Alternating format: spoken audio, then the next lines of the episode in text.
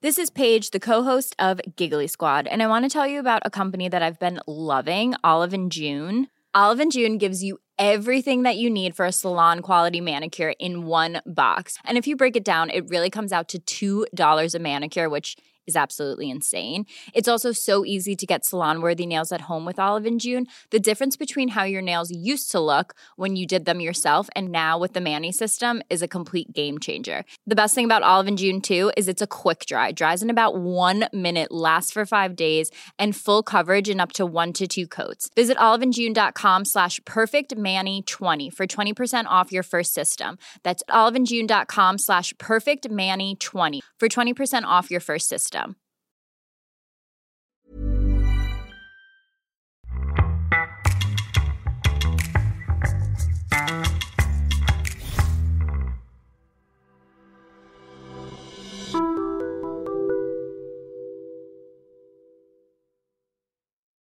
Sin más dilación, vamos a dar vamos a empezar con este debate tan tan esperado con el que vamos a concluir esta jornada de Bitcoin aquí en la Universidad Francisco Marroquín.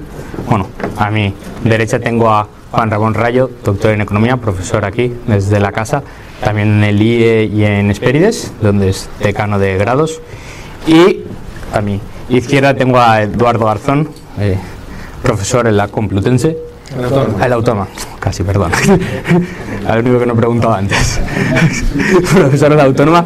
Y bueno, el campo de especialización de los dos, yo diría eh, que es la teoría monetaria. ¿Estás más o menos de acuerdo? Sí, perfecto.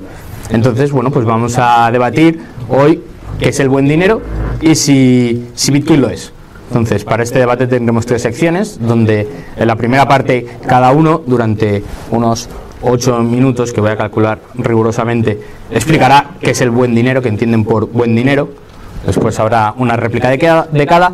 La segunda parte hablaremos de si Bitcoin puede llegar a ser buen dinero, si es buen dinero. Y por último, un debate libre, les dejaré, dejaré de moderar durante unos minutos para que se enzarcen y luego preguntas del, preguntas del público.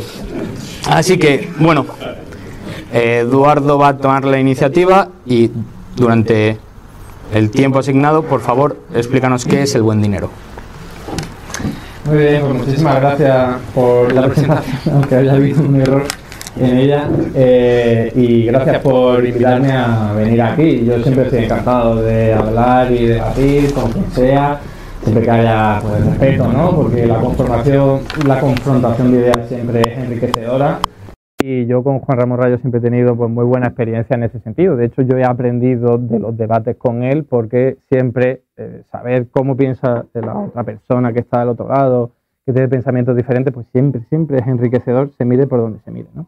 Bueno, como hay muy poquito tiempo, voy a ir al grano. Eh, yo empezaré definiendo qué es el dinero desde mi punto de vista, porque hay muchísimas definiciones. Para mí sería utilizando una visión probablemente más de dinero-deuda, ¿vale? Eso creo que esa, ese marco englobaría pues, la posición que yo tengo.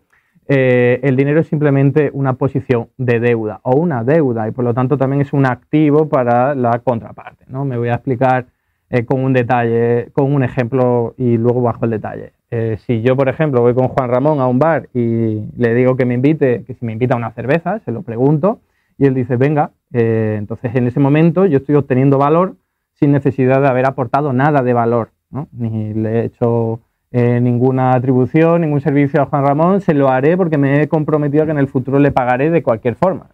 Entonces yo en ese momento estoy endeudado y he tenido la posibilidad de obtener algo, ¿no? en este caso valor, una cerveza, sin necesidad de haber aportado nada. Entonces para mí eso es el dinero y por lo tanto cualquier persona puede crear dinero siempre que haya una contraparte que en este caso le esté aceptando esa deuda y diga, vale, yo ahora te aporto valor y en el futuro tú me lo aportarás, en mayor o menor medida, intentando normalmente que sea de la misma cuantía. ¿no? Entonces, ¿cuál es el problema de que cada uno de nosotros podamos crear dinero? O una empresa, una familia o lo que sea, incluso un Estado. Pues que la otra parte te lo tiene que aceptar, tiene que dar por válida esa deuda y tiene que decir, vale, sí, yo te, ahora te aporto dinero, pero en el futuro eh, te aporto valor, pero en el futuro me lo tendrás que compensar. Y entonces, si es una persona amiga, cercana, familiar y que confía en tu palabra, entonces lo hará probablemente, ¿no? Pero si es una persona desconocida, probablemente a mí nadie me va a invitar a una cerveza ni me va a dar valor porque no sabe si yo le comprometeré en el futuro a devolver ese valor de alguna forma, ¿no? Entonces, ese es el principal problema de crear dinero, que tiene que haber pues una contrapartida, como digo, que te acepte esa promesa, ese compromiso de pago. Entonces, hay muchas formas, como digo, de crear dinero, o sea, mejor dicho, muchos agentes económicos que pueden crear dinero. El problema de las familias es que tienen muy poco alcance que le vaya a aceptar esa deuda, pero si subimos un poquito más arriba están las empresas que ya tienen más alcance, tienen más influencia, por ejemplo, todo su eh, clientela probablemente le acepte su deuda. Cuando un tren, una compañía de tren, pues nos ofrece viajar en un asiento, está simplemente dando eh, un compromiso de que puedes sentarte ahí y viajar, pero nos está dando un billete que no es dinero y simplemente nosotros se lo aceptamos porque eh, confiamos que la empresa va a cumplir su palabra. Y luego un poquito más arriba tendríamos a las entidades financieras que tienen mucho mayor alcance e influencia, porque he dicho, una empresa normal y corriente, pues su clientela y poquito más, aquellas personas que se puedan fiar de que esa empresa va a cumplir su palabra. Pero ¿qué pasa con las entidades financieras? Que por el propio sistema financiero y monetario en el que nos encontramos, dependen necesariamente del sector público a través del Banco Central. Entonces, el Estado o los estados correspondientes tienen casi la obligación de garantizar que los bancos comerciales, en este caso, pues sigan cumpliendo su actividad y sigan teniendo su operativa normalizada. De ahí que se eh, ponga mucho empeño en que esa deuda vaya a ser saldada. ¿no? De hecho, la crisis bancaria iniciada eh, estalló en el año 2008. Lo que ocurrió es que se acabaron rescatando a los bancos desde el sector público porque no eran capaces de dar salida a todas esas deudas que se habían comprometido, ¿no? habían creado dinero cuando concedían créditos, cuando concedían hipotecas, pero llegó un punto en el que no, no pudieron saldarlas. Pero aparece el Estado que tiene mayor prerrogativa, mayor competencia por la fuerza evidentemente, y logra pues rescatar a los bancos. Entonces, fijaos que he llegado ya a la cúspide de esta pirámide de deuda que sería el Estado. Y no todos los estados son lo mismo, pero antes de hablar de ello, quiero pues, definir un poco por qué el Estado tendría esa prerrogativa, aunque ya lo he dicho, por la fuerza. El Estado es el único ente que puede imponernos por la fuerza eh, el pago de tributos y nos obliga a hacerlo bajo pena de sanciones, incluso de acabar en la cárcel. Entonces, esa es la garantía, la herramienta que utiliza el sector público para lograr que la otra parte utilice su deuda, su dinero. Entonces, si nosotros utilizamos euros, es porque de alguna u otra forma tenemos que pagar impuestos con euros. El IRPF no lo podemos pagar con dólares, no lo podemos pagar con Bitcoin, tenemos que pagar con euros. Entonces, lo que están haciendo es obligarnos, por la fuerza, ¿sí? a utilizar su unidad de cuenta.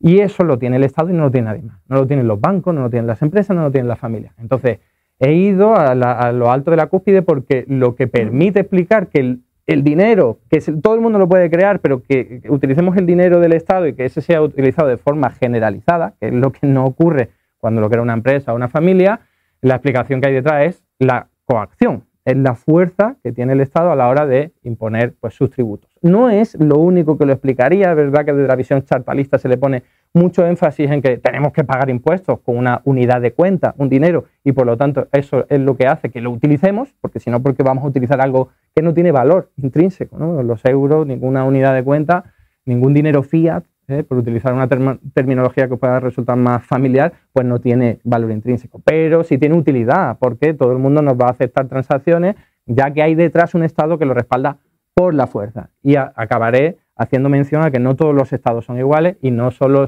es la capacidad tributaria lo que explica que el Estado esté imponiendo su fuerza y su influencia sobre la gente. Eh, ¿Por qué no todos los estados son iguales? Porque estamos hablando de poder, de fuerza, y no todos los estados tienen la fuerza, el poder de imponer la utilización de su propia moneda.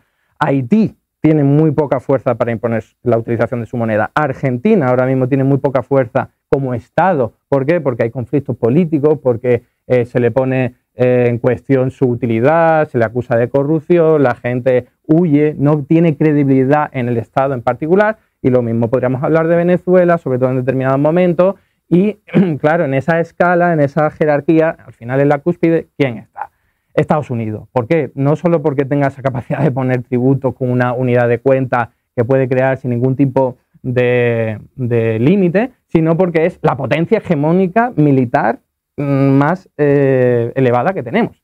Entonces estamos hablando de que Estados Unidos a través de la fuerza impone la utilización de su dinero. Entonces, respondiendo a la pregunta y por tema de tiempo, lo iría dejando aquí. El buen dinero sería aquel que está respaldado por un ente económico que es, sin ninguna duda, el que tiene que tener mayor poder y eso no se puede alcanzar desde el sector privado, sino que se tiene que alcanzar necesariamente desde el sector público. Pero no va a ser lo mismo hacerlo desde un Estado como el de Argentina, que está en cuestión todo el rato, hay, hay polémica, hay conflicto social y político, como hacerlo desde Estados Unidos, que incluso la guerra de Irak se le acusa en buena medida de que fue iniciada porque Saddam Hussein no quiso utilizar los dólares para sus transacciones en hidrocarburos y entonces se dijo, eh, cuidado, que vais a seguir utilizando nuestra unidad de cuenta por la fuerza. Entonces el buen dinero sería eso, no quiere decir que la utilización que se le vaya a dar a todo lo que estoy diciendo por razones evidentes sea un buen uso. Gracias Eduardo, creo que ha quedado bastante claro. Y ahora, Juan, ¿qué es el buen dinero? Bueno, pues buenas tardes a todos y muchas gracias a la universidad por, la invitación. Em, los, los agentes económicos, al dividir su trabajo, al dedicarse cada uno de ellos a producir algo distinto de aquello a lo que quieren, a lo que aspiran y lo que quieren consumir, necesitan recurrir a una institución básica que es el intercambio. Nadie quiere quedarse con aquello que produce porque si está especializado en producir en masa algo que no desea en tal cantidad, necesita volcar ese excedente al mercado e intercambiar su excedente no deseado por el excedente deseado de otras personas que también participan de esa división del trabajo. Entonces, eh, el intercambio es fundamental para sostener la división del trabajo, la especialización y, por tanto, la productividad, el enorme aumento de la productividad que deriva de ella. Problema, el intercambio que puede tener dos dimensiones, una en el espacio, otra en el tiempo, tiene costes, es costoso, eh, conlleva fricciones. Eh, el intercambio en el espacio conlleva fricciones porque he de encontrar una contraparte que quiera exactamente lo mismo que tengo yo y, que yo quiera lo que, lo que tiene ella. Y eso no es sencillo. En el tiempo, ¿por qué tiene fricciones? Pues porque el valor de mi producción va cambiando a lo largo del tiempo y por tanto puedo eh, terminar intercambiando lo que he producido hoy por una fracción de lo que podría intercambiarlo hoy pero claro, no lo quiero consumir hoy, lo quiero consumir en el futuro. Por tanto, ¿cómo minimizo esas fricciones? Pues para minimizar esas fricciones necesito un activo que tenga un valor idealmente estable, tanto en el espacio como en el tiempo. Un activo que tenga un valor universalmente reconocido en el espacio, que pueda cambiar de mano en mano sin que en cada intercambio haya una duda, una incertidumbre, esté cuestionado cuál es su cuál es su valor. Si todos reconocemos que algo tiene el mismo valor, puede circular indefinidamente entre nuestras manos sin que haya eh, descuento cada vez que pasa de mano en mano. Eh, obviamente que tenga bajos costes de, transferencia, porque si los costes de transferencia son altos, aunque todos coincidamos en cuál es su valor, cada vez que lo cambiemos de mano en mano perderemos parte de valor. Y a su vez que tenga estabilidad de valor en el tiempo, es decir, que su valor no fluctúe ni al alza ni a la baja eh, conforme pasa el tiempo y a su vez, claro, que sus costes de almacenamiento sean bajos, porque si los costes de almacenamiento fueran altos, sería muy complicado eh, transferir valor en el tiempo a través de él.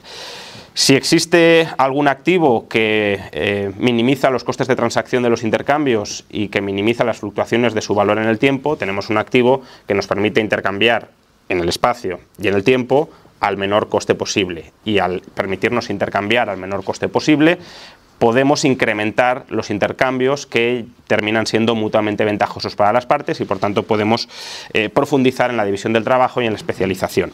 Ese activo que es el que minimiza los costes de transacción y la incertidumbre de los intercambios en el espacio y en el tiempo es el dinero. Y el dinero puede ser o un activo real o un activo financiero. Un activo real es aquel activo que no es el pasivo de nadie más. Ejemplo de un activo real que ha sido utilizado históricamente como dinero, el oro. Em, Bitcoin, aunque luego hablaremos, también podría ser un ejemplo de esto si llegara a ser dinero. Pero el oro sí ha sido históricamente dinero y ha sido un activo real que, cuya em, circulación, tanto en el espacio como en el tiempo, no dependía de la credibilidad de nadie.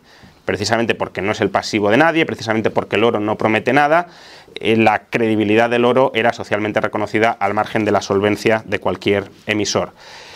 Em, además, bueno, es un, es un activo que eh, por su alto valor unitario pues es muy fácil de transferir eh, mucho valor a muy bajo coste, es también muy fácil de almacenar, eh, no, no, sufre daños por agentes externos, etcétera, etcétera, es muy divisible, por tanto es muy barato de atesorar y de desatesorar y es muy barato de transferir y tiene digamos, un mecanismo de autorregulación de su valor, que es si el oro se aprecia mucho, eh, los incentivos a producir más oro se incrementan y por tanto eh, eso estabiliza su valor no inmediatamente, pero sí eh, a largo plazo en el tiempo.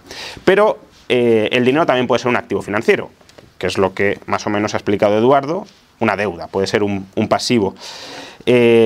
para que un pasivo actúe como dinero, pues hace falta los mismos requisitos que en el caso del activo real, es decir, que tenga un valor estable en el espacio y en el tiempo. ¿Cómo un activo financiero, una deuda, puede tener un valor estable en el espacio y en el tiempo?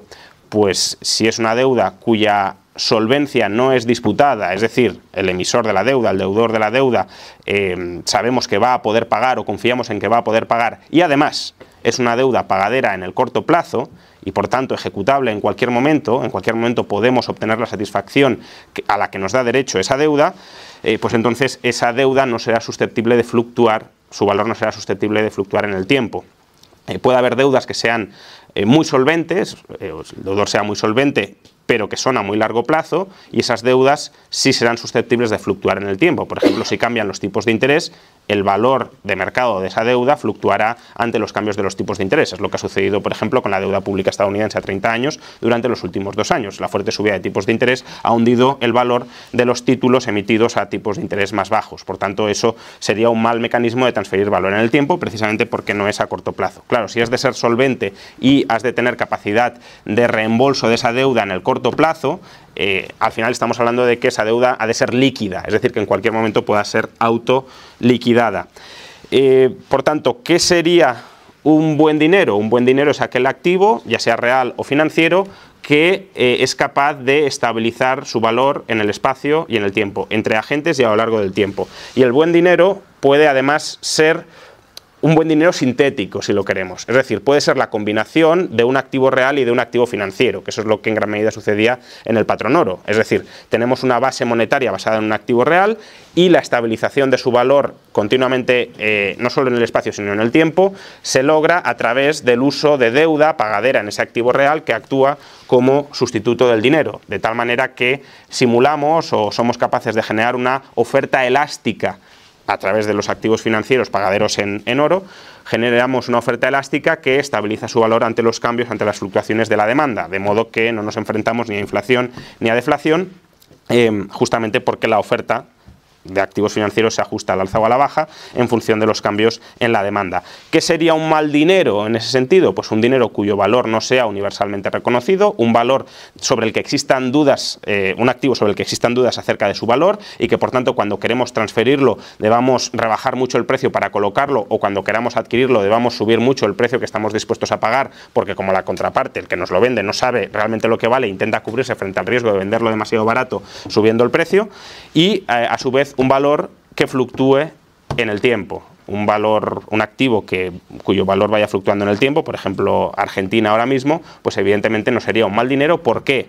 Porque no minimizaría los costes de transacción de los intercambios ni la incertidumbre de los intercambios, eh, ni la incertidumbre en el tiempo de los intercambios si el dinero en el que estoy atesorando puede valer mucho o puede valer muy poco, no puedo hacer un cálculo estimativo de cuánto voy a ser capaz de intercambiar en el futuro y por tanto el coste de transferir valor en el tiempo se encarece, se encarece mucho y eso dificulta la coordinación, vamos, encarece la coordinación dentro de la división del trabajo y el buen dinero es aquella herramienta con la que minimizamos los costes de coordinación dentro de la división del trabajo. Muchas gracias Juan. Ahora vamos a empezar con las réplicas. Un momento primero de Eduardo de contestar al argumento de Juan y luego de Juan el de Reyes. Cuando quieras, Eduardo. Vale. Bueno, aparte que hay muy poquito tiempo para hablar de esto, es que han sido como dos exposiciones que no han interlocutado mucho, entonces, pues yo lo único que podría aquí decir, intentando responder a la visión de, de Juan Ramón, es que desde mi punto de vista, el dinero nunca en la historia ha sido un activo real, siempre habría sido un activo financiero. Lo que ocurre es que antiguamente pues no había capacidad tecnológica para hablar de cosas abstractas. Por eso inicialmente se utilizaron tablas de arcilla, incluso se utilizaron palos de madera y luego eh, metales preciosos, ¿no? Pero hoy día con capacidad tecnológica lo vemos clarísimamente. Hacemos Bizum, hacemos intercambios electrónicos y no pasa nada. Todo el mundo sabe que el dinero es simplemente números que suben y bajan, que no hay nada físico detrás, ni oro, ni, ni nada más, ¿no? Entonces, eh, esto es difícil de exponer así, si a alguien le resulta muy contraintuitivo, pues eh, creerá que estoy un poco loco, pero la verdad es que desde hace más de 100 años hay gente que se ha especializado en este tema, que desde, hablo de principios del siglo XX, que en aquel momento había patrón oro y que, eh, por lo tanto tenían una talla intelectual más grande de la que podemos tener hoy día, que nos resulta más fácil ver el dinero como algo abstracto, ¿no? Pero en aquel momento incluso podían decir claramente que el dinero no era algo físico y estaban totalmente en contra de que estuviese vinculado a algo material. Estaba vinculado a algo material porque era más fácil para evitar falsificaciones, evitar todo tipo de dudas, porque claro, creer en algo abstracto es muy complicado, ¿no? Y si tuviese que criticar o utilizar un argumento muy potente para cuestionar el patrón oro, por ejemplo, entre otros muchos, eh, sería decir que en las guerras, en las guerras, y vuelvo a hablar de poder otra vez, eh, todos los estados rompían su vínculo con el oro. Todos, absolutamente todos.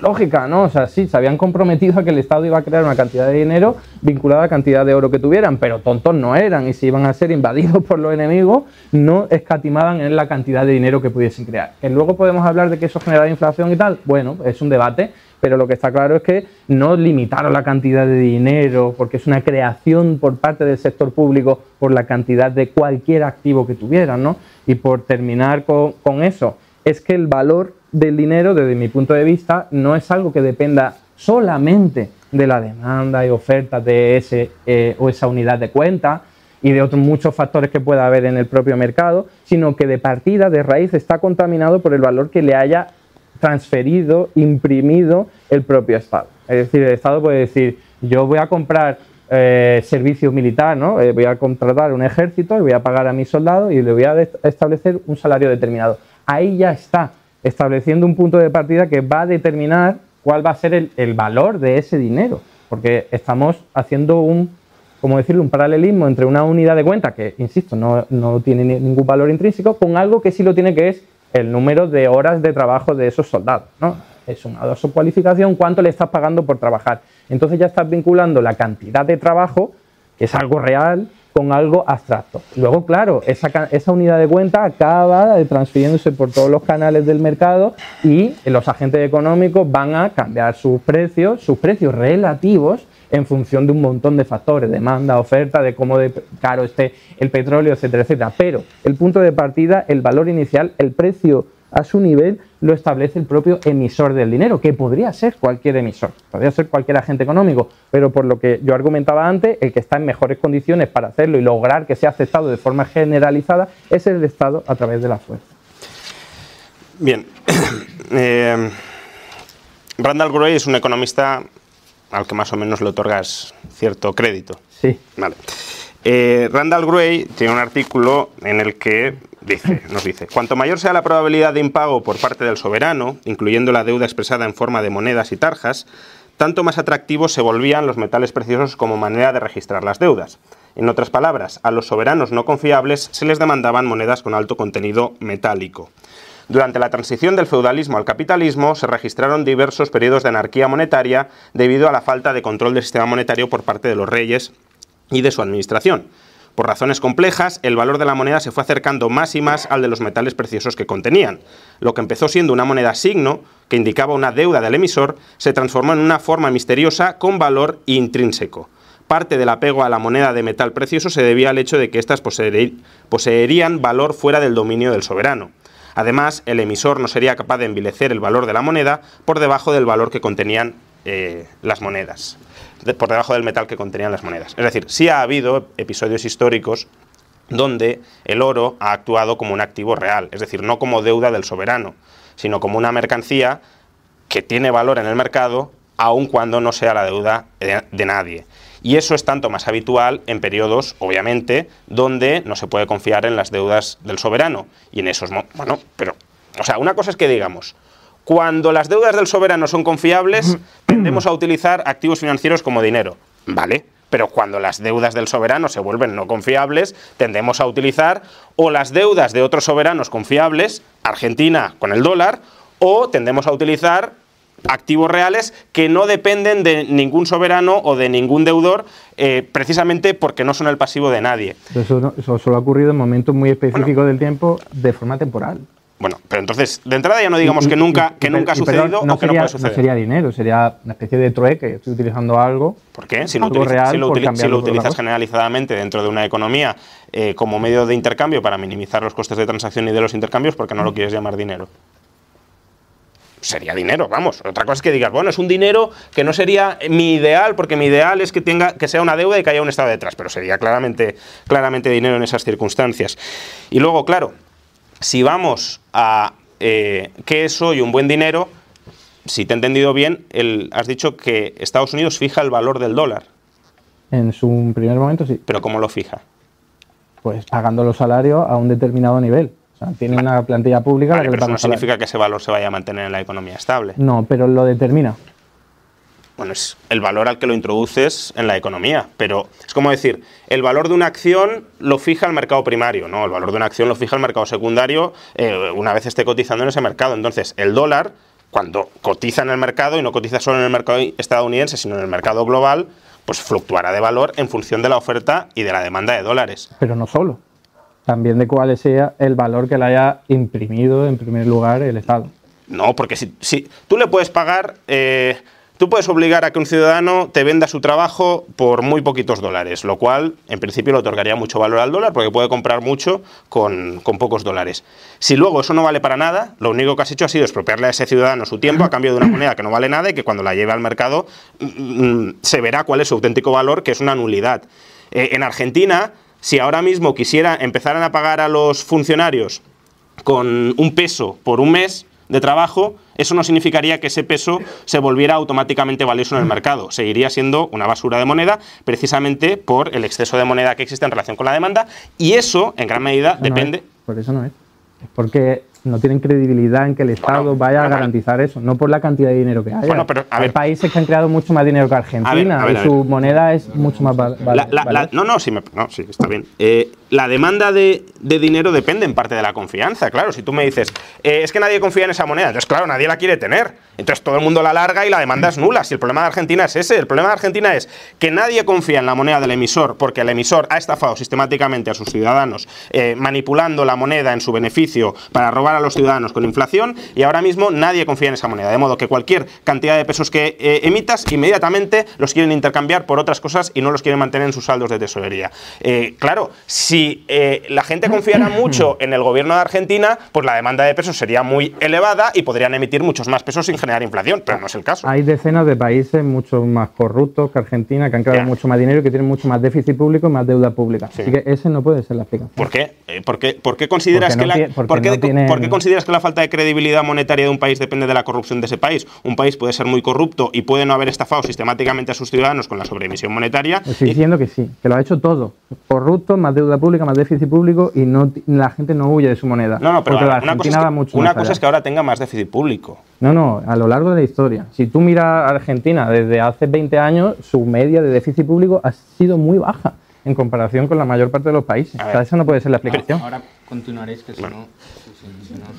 no- pero es que, a ver, una cosa es que durante los últimos 20 años el déficit público de Argentina haya sido muy bajo, otra, eh, que hayas en gran medida gastado a través de, la emisión monetaria y que durante los últimos 40 o 50 años hayas engañado a los ciudadanos a través de, los pesos. Si es que el descrédito del peso, bueno, de la moneda argentina en general, porque el peso ya es una reconversión del austral. Entonces, el, el problema de la credibilidad del Estado argentino como emisor de moneda no es de los últimos 20 años, es de bueno, los últimos 50 o 60 años. Es algo histórico. Claro, histórico, Pero tiene, pero- una, tiene una inercia. No es lo que Bueno. esté haciendo ahora el Estado, por muy corrupto que sea. no, es lo que ha hecho durante los Hay últimos algo años. psicológico ha- ha- incluso. y- bueno, sí, psicológico de que no me fío de que hayan, hayan estafado 50 veces a lo largo de 50 años. Pues, Exacto. pues si me estafas una vez es culpa mía, si- o sea, si es culpa tuya, si me estafas dos veces es culpa, es culpa mía y si me estafan 50 soy... Por tu mm, propio razonamiento, no tiene nada que ver con la cantidad de pesos que ha- se haya Que sí, hoy eh, día ver, es que, en Edu- circulación. Eduardo, yo, yo creo que estás pensando en cantidad de pesos como cantidad de pesos por encima de los que podrían circular en una economía donde la gente confiara en el emisor de la moneda y por tanto quisiera, quisiera mantener saldos de tesorería abundantes en esa moneda. Y eso no es lo que sucede en Argentina. En Argentina nadie quiere tener saldos de tesorería en pesos y por tanto cualquier... Bien, pero no porque haya mucho peso. Bueno, hay demasiados en relación con la demanda. Si la demanda es cero y, e imprimes pesos, pues ya Entonces, el problema es la demanda, que no demandan pesos Claro, y el- y- porque no tienen credibilidad en el Estado, no Claro, porque haya mucho peso. Y porque el Estado los ha estafado Hay otros países que crean muchísimo más dinero, Japón, Estados. Unidos, y la gente lo sigue utilizando Pero eso es porque, como si me dices, no, es porque que el Estado una- lo una logra imponer una la empresa, fuerza. una empresa que está quebrando siempre no puede emitir deuda. El problema no es que emita demasiada deuda, el problema es que nadie compra su deuda. Bueno, claro, es que nadie compra su deuda porque nadie quiere nada de deuda de esa Por lo empresa. tanto, el problema no es que haya mucha deuda. Bueno, hay mucha en relación con la que quiere, la hay mucha en relación con la que quiere la gente, que es mucho o poco. Mucho o poco es un término relativo, relativo a que a la demanda de la gente. Y la demanda de la gente no quiere pesos porque no confía en el gobierno, porque sabe que si confía los va a volver a estafar como los ha estafado siempre, hay un problema de credibilidad. En el Estado, porque no pueden poner su fuerza por su Hombre, por a ver, a ver. el es que- valor de su es que- dinero por es, la fuerza. Es que esa es otra. Tú dices, no, es que son estados débiles que no pueden imponer el valor de su mo- moneda. A ver, ¿Venezuela es un estado débil a la hora de reprimir a los ciudadanos y obligarles a hacer las cosas que ellos quieran? Sí, Argentina es un estado Claro débil. que sí, es débil. Si le están haciendo cada, cada cierto tiempo boicot empresarial, si cada vez está Estados Unidos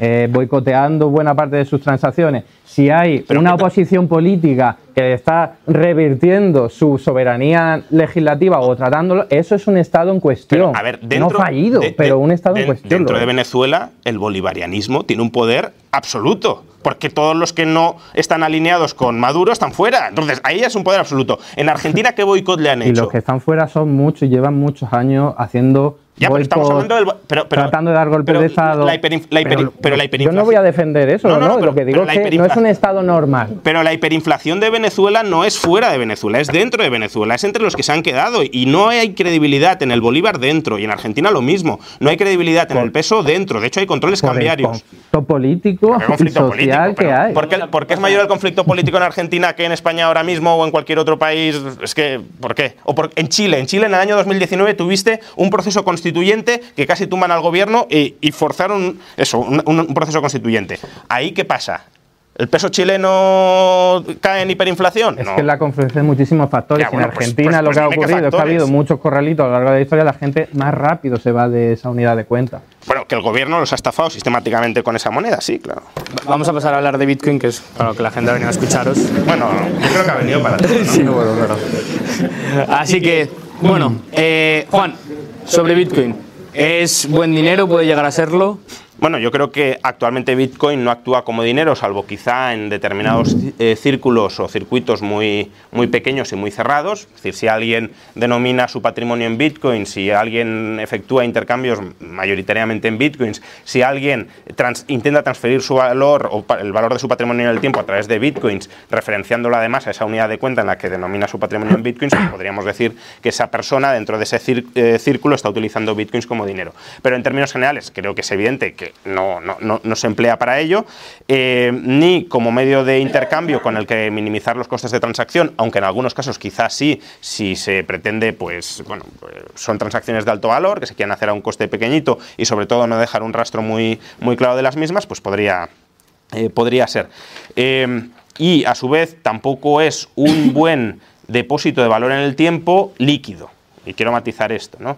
Eh, obviamente la volatilidad de Bitcoin y con respecto a la moneda en la que denominamos nuestro patrimonio, que es el euro o es el dólar, hace que el valor de realización futuro de Bitcoin sea incierto.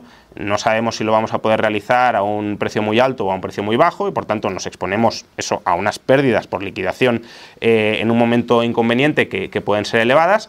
Eh, esa volatilidad no lo cualifica como buen dinero según los criterios que he mencionado antes. El buen dinero es aquel que tiene un valor universalmente reconocido en el espacio. Bitcoin no lo tiene. Si intentamos vender de golpe muchas unidades de Bitcoin, eh, su precio bajará. Si intentamos comprar muchas unidades de Bitcoin de golpe, su precio subirá. Y sobre todo que es muy volátil eh, en el tiempo. Se puede ir a eh, 70.000 dólares, puede caer a, a 15.000, eh, luego se puede estabilizar en torno a, a 30.000 como ahora. Em, pero eso no significa que no siendo Bitcoin hoy por hoy eh, un activo que cumpla las características del buen dinero, que no sea un activo útil, puede ser un activo útil para transferir, especialmente útil para transferir valor en el tiempo, eh, en la medida en que es un activo muy difícilmente confiscable y por tanto que permite cierta protección de tu patrimonio frente, frente al Estado. Justamente antes estábamos mencionando el caso de Argentina. Pues claro, si uno no quiere ser eh, estafado y atracado por el Estado a través de la manipulación monetaria, pues en Argentina puedes utilizar dólares y se utiliza mayoritariamente dólares. Pero claro, si el gobierno también impide, por ejemplo, el uso de dólares o busca restringirlo o establece controles cambiarios, pues entonces una alternativa puede ser o una moneda estable en términos de dólar o puede ser también Bitcoin, que es pues, un activo que no es el pasivo de nadie más, por tanto, un activo real, que esto no lo he mencionado, Bitcoin es un activo real, no un activo financiero, eh, porque nadie promete nada. Eh, y es un activo real que podemos transferir al margen del control gubernamental y que podemos atesorar más o menos al margen del control gubernamental con, mayor secretismo, si lo queremos, de lo que sería atesorar incluso el oro, ¿no? que el oro también se utilizaría para ello. En el caso de Venezuela, yo creo que el, uso de Bitcoin tiene tanto más sentido que, en Argentina, precisamente porque ahí la persecución eh, contra las tenencias de dólares sí es, sí es mayor. Entonces, en la medida en que te permite pues te soluciona un problema económico, que es el de transferir parte de tu valor en el tiempo a un valor de realización incierto en el futuro, es verdad, pero en todo caso, transferir valor en el tiempo sin que te lo puedan eh, expropiar impunemente por parte del Estado, eh, creo que sí que es un, activo, es un activo valioso y eso explica por qué el valor de Bitcoin ha pasado de prácticamente cero, un par de dólares, a los 30.000 dólares actuales. No lo explica el que sea una burbuja. Es decir, eh, eh, con esto no quiero decir que nunca el precio de Bitcoin esté recalentado. Claro que el precio de Bitcoin puede estar recalentado o es susceptible de bajar, y ha dicho que es un precio volátil. Pero atribuir el valor de Bitcoin, la capitalización de Bitcoin en el mercado a una burbuja pura, eh, es un error. Y supongo que de esto debatiremos luego. Bitcoin tiene el valor que tiene porque proporciona servicios útiles y porque se espera que puede proporcionar servicios útiles, más útiles, o a mayor cantidad de gente en el futuro. Que esos servicios sean servicios que calificaríamos como servicios monetarios, es, como digo, otro debate en el que mm, pues, yo mismo me posiciono como escéptico de que hoy sea dinero y lo vaya a ser en el futuro. ¿Es una imposibilidad absoluta que sea Bitcoin dinero en el futuro? No, eh, por lo que hemos expresado. Si las monedas fiat, las monedas estatales caían en un descrédito muy grande, ya hemos mencionado que ha habido periodos de la historia donde, incluso sin ningún tipo de organización estatal detrás que, lo acogiera, eh, el oro se utilizaba como dinero. Pues bueno, si hubiese una anarquía global gigantesca entre estados, pues quizá se podría llegar a utilizar eh, Bitcoin como dinero, pero no creo que sea el escenario base, no creo que sea lo más previsible, lo cual no resta ni importancia ni utilidad al fenómeno de Bitcoin para resolver otra serie de problemas económicos que también son muy importantes y que tal vez se vuelvan más importantes en el futuro conforme la acumulación de deuda pública se incremente y por tanto conforme la necesidad de hacer frente al pago de esa deuda pública, ya sea impagándola mediante inflación o ya sea mediante subidas de impuestos, incluso de impuestos sobre la propiedad patrimonial, pues eh, vaya, vaya en aumento.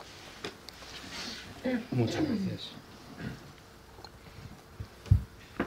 Eh, voy a poner unos ejemplos que no sé si algunos habréis vivido de cerca más o menos, pero yo sí porque vengo del mundo de la izquierda y siempre se ha intentado implementar monedas sociales. Monedas sociales son una especie de unidad de cuenta que se crea a veces a través de bancos del tiempo, normalmente por organizaciones sin ánimo de lucro, con la idea de dinamizar la actividad económica o dar ayuda a determinados colectivos sociales necesitados. Entonces, eso es una iniciativa desde el sector privado, no capitalista en este caso, eh, sin ánimo de lucro normalmente, que nunca ha triunfado. ¿Por qué nunca ha triunfado? Al menos de forma generalizada, porque sí para algunos barrios, algunas zonas, incluso algunos mm, pueblos, ha logrado que la gente lo utilice pues porque creen en, el propio proyecto y confían incluso en la organización no gubernamental que, o asociación que lo ha llevado a cabo porque, como os estoy diciendo, creen en ese mismo proyecto. Pero no van más allá de, esa gente que cree en el proyecto. ¿vale? Entonces, eh, siento que estáis ya encontrando la equiparación que quiero hacer con el Bitcoin. Pero antes de hablar de eso, quiero hacer eh, mención a la única moneda que sí ha funcionado. La única moneda social iniciada desde el sector privado que sí ha funcionado a nivel de una ciudad mediana, en este caso en el Reino Unido, en Bristol. Eh, y esa moneda funcionó por el simple hecho de que el propio ayuntamiento decidió respaldar la utilización de la moneda. Empezó a sellar con su propio sello en la moneda el símbolo del ayuntamiento y, y hoy, porque ya lleva casi 15 años, se sigue utilizando todavía en pagos para mercados, de tiendas locales, etcétera, etcétera. ¿Por qué esa moneda sí se, se, es utilizada a nivel de todo ese municipio, el término territorial que controla ese ayuntamiento? Por el poder, la confianza que respalda el ayuntamiento, que tiene la capacidad de no quebrar nunca, de imponer por la fuerza tributos, de también expropiar y al fin y al cabo la coacción. ¿no? Así que vuelvo a lo mismo, el dinero que al final se utiliza de forma generalizada es el que está respaldado por un ente que tiene mayor poder para lograrlo.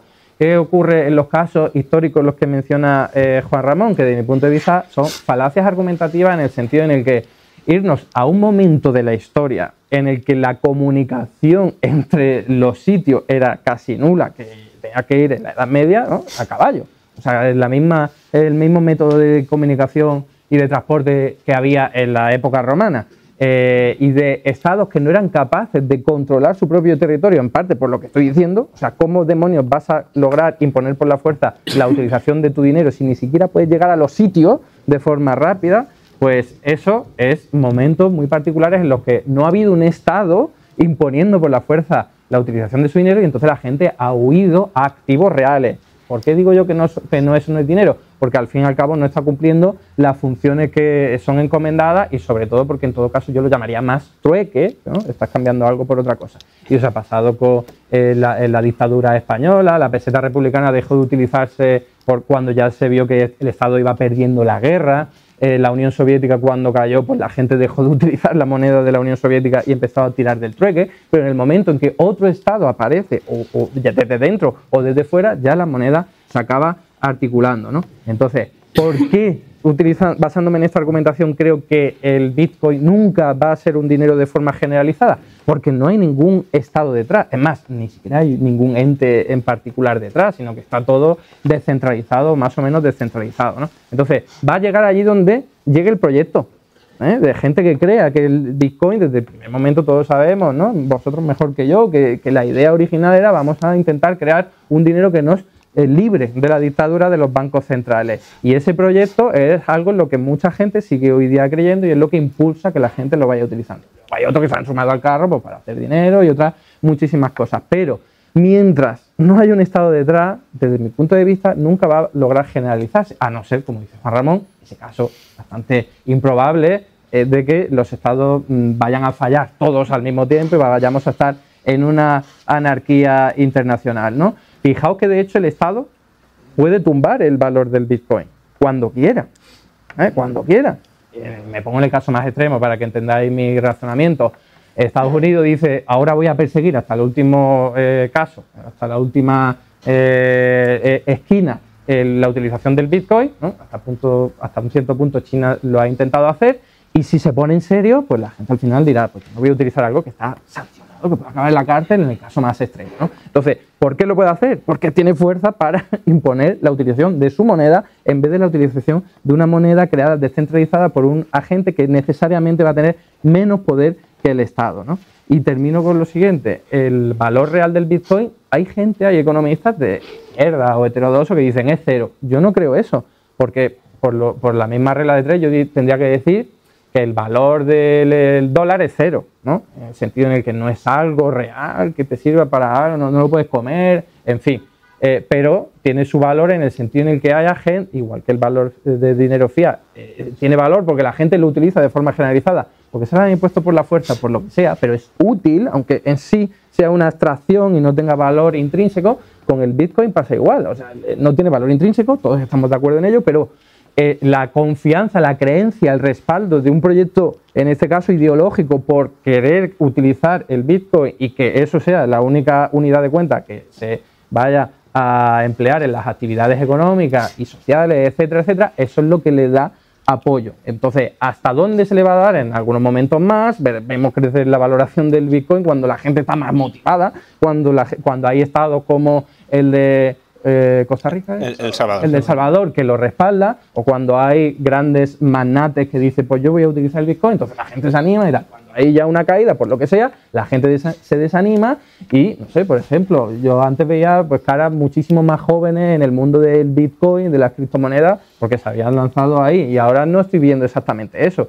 Yo creo que hay etapas en el, en el mundo de las criptomonedas, hay gente que cree más en el proyecto y se mantiene durante más tiempo y hay otros que no. Entonces eso es cíclico y eso es lo que va a marcar de alguna forma el valor del, Bitcoin, incluso de otras criptomonedas. Y simplemente por terminar, hay burbujas, claro que la ha habido, no creo que nadie lo pueda negar, ¿no? Lo que pasa es que eso no quiere decir que toda la valoración del Bitcoin sea debido a burbujas, por lo que estoy diciendo. Y esto no lo podemos encontrar en cualquier otro ámbito de la vida, o sea, hay, no sé, qué ejemplo, el mundo filatélico. O sea, ¿cuánta gente dirá, ¿para qué quiero yo un sello? Pues bueno, hay un montón de gente que le da valor al sello por cuestión histórica, o, eh, la estética, lo que sea, el diseño, ¿vale? Entonces, eso es un grupo de gente que en algún momento a ellos le dan un cierto valor. Entonces, mientras la comunidad del Bitcoin pues, sea minoritaria, porque de momento lo es, pues entonces su valoración va a ser eh, restringida. Y de hecho, en el momento en el que mm, se vaya acrecentando mucho, que los estados vayan viendo que supone una competencia, un riesgo para la utilización de sus propias unidades estatales, pues la acabarán persiguiendo y como tienen más fuerza, pues acabarán eh, tumbando. Em, bueno, al menos parece que avanzamos y que ya no cualquier valoración de Bitcoin es, es una burbuja. yo no he dicho eso. Bueno, hombre, quiero decir, pero por ejemplo, en, en 2018 sí dijiste que Bitcoin había caído creo que a 3.000 dólares y que eso demostraba que Bitcoin estaba en un modo burbuja claro y que estaba pinchando la burbuja. Pero, eh, en un momento, yo lo he dicho que es cíclico, si en ese momento hay poca gente respaldando y tiene mucho más valor de lo que hay detrás, eso es una burbuja. pero si luego, años más tarde, hay mucha más gente creyendo en el proyecto... El hecho de que pinche tampoco significa que sea una burbuja. Puede haber un pánico en Bitcoin infundado, puede haber una antiburbuja, de la misma manera que puede haber burbujas, puede haber antiburbujas en el sentido de gente que no está evaluando suficientemente bien Bitcoin y que por tanto huya de la misma. Mm, yo no sé si decir que en 2018 a 3.000 dólares Bitcoin era una burbuja, o sea, era el pinchazo de una burbuja cuando hoy está en, en 30.000. No lo sé, pero bueno, en cualquier caso. En momento sí. Mm, es que entonces siempre que caiga el valor de Bitcoin puedes decir, no, ha pinchado una burbuja. Igual que tú antes decías que dependía de la demanda, aquí igual, depende de la cantidad de gente que, la respalde. Que caiga la demanda de algo no significa que esté pinchando una burbuja. Si cae el precio del pan no significa que había una burbuja en el precio del pan. Si cae de golpe y mucho, sí. Bueno, o no. Es decir, eh, si, hay un cambio de preferencias, no significa que haya caído, que haya, que haya pinchado una burbuja. Una burbuja, una burbuja es que me he fundado expectativas absolutamente irreales sobre el futuro de ese activo y que por tanto le estoy asignando una valoración que no es coherente con la valoración futura del mismo. Y claro, a 3.000 euro, eh, dólares Bitcoin ahora mismo en perspectiva era una ganga, no era el pinchazo de una burbuja, era una oportunidad de compra fortísima, no, no el momento de huir y decir, uy, esto es el... En la lógica mm, burbujística, claro. Bueno, pero es que entonces, o sea, si, si, si ahora, no sé, te venden Google con un 90% de descuento, me dirás que Google es una burbuja simplemente porque hay gente que no la está evaluando bien y está vendiendo con un 90% de descuento, o dirás que es una oportunidad de compra clarísima porque el valor de la acción va a regresar pronto a, su fundamental.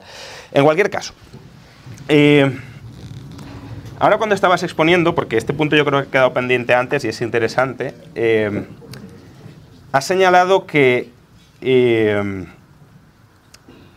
las monedas fiat, cuando el Estado que está detrás desaparece, eh, pierden valor.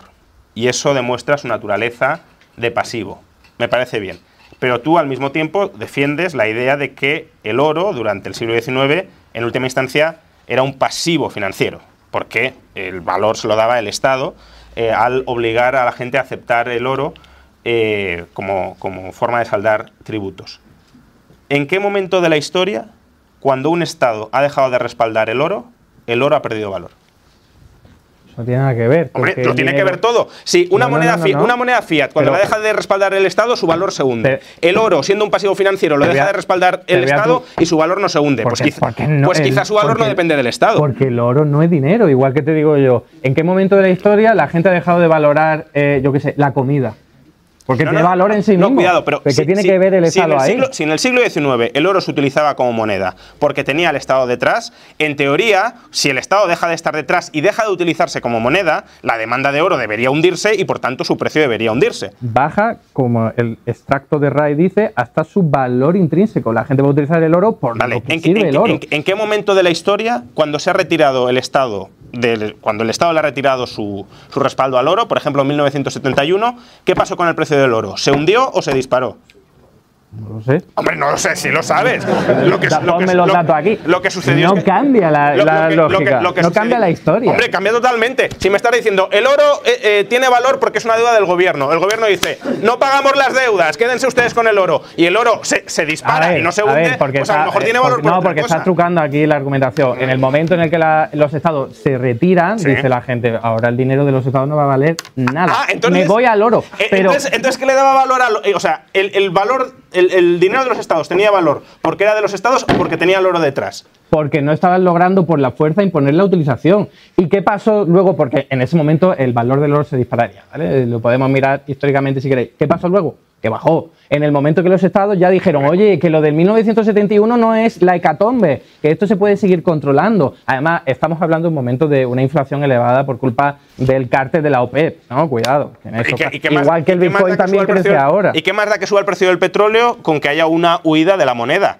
Porque aumentan los precios de forma va- general. vale, pero entonces también aumentarían en oro, ¿no? Quiero decir, si, si, si están aumentando los precios relativos del petróleo, tan mal dinero para atesorar valor sea la moneda fiat como será el oro. Y la gente se refugió en el oro, no en la moneda fiat. Huyó de la moneda fiat después de que el oro dejara de respaldar la moneda fiat. Ahí tienes la muestra de que el oro es el activo y la moneda fiat es el Te voy a eh, retrucar la, tu pregunta. ¿En qué momento actual hay un estado, hay un lugar en el mundo en el que no se utiliza una moneda fiat?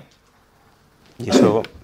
Es que es lo mismo. Yo por esa argumentación te puedo decir, ve cómo No. el oro no es dinero, yo- ni yo- yo- nunca lo ha sido y son los estados cuando es que no- imponen yo no te utilización de argumen- su Yo no te he argumentado en ningún momento que la moneda fiat no sea dinero. Es que, claro, si me preguntas algo que yo te compro la premisa, la moneda fiat claro que es dinero hoy. Entonces, ¿por qué me dices, ¿Y por qué el oro no? ¿Y por qué el oro no? Pues porque a lo mejor la moneda fiat, incluso si está bien administrada, puede ser mejor dinero que el oro. Si ese es otro debate.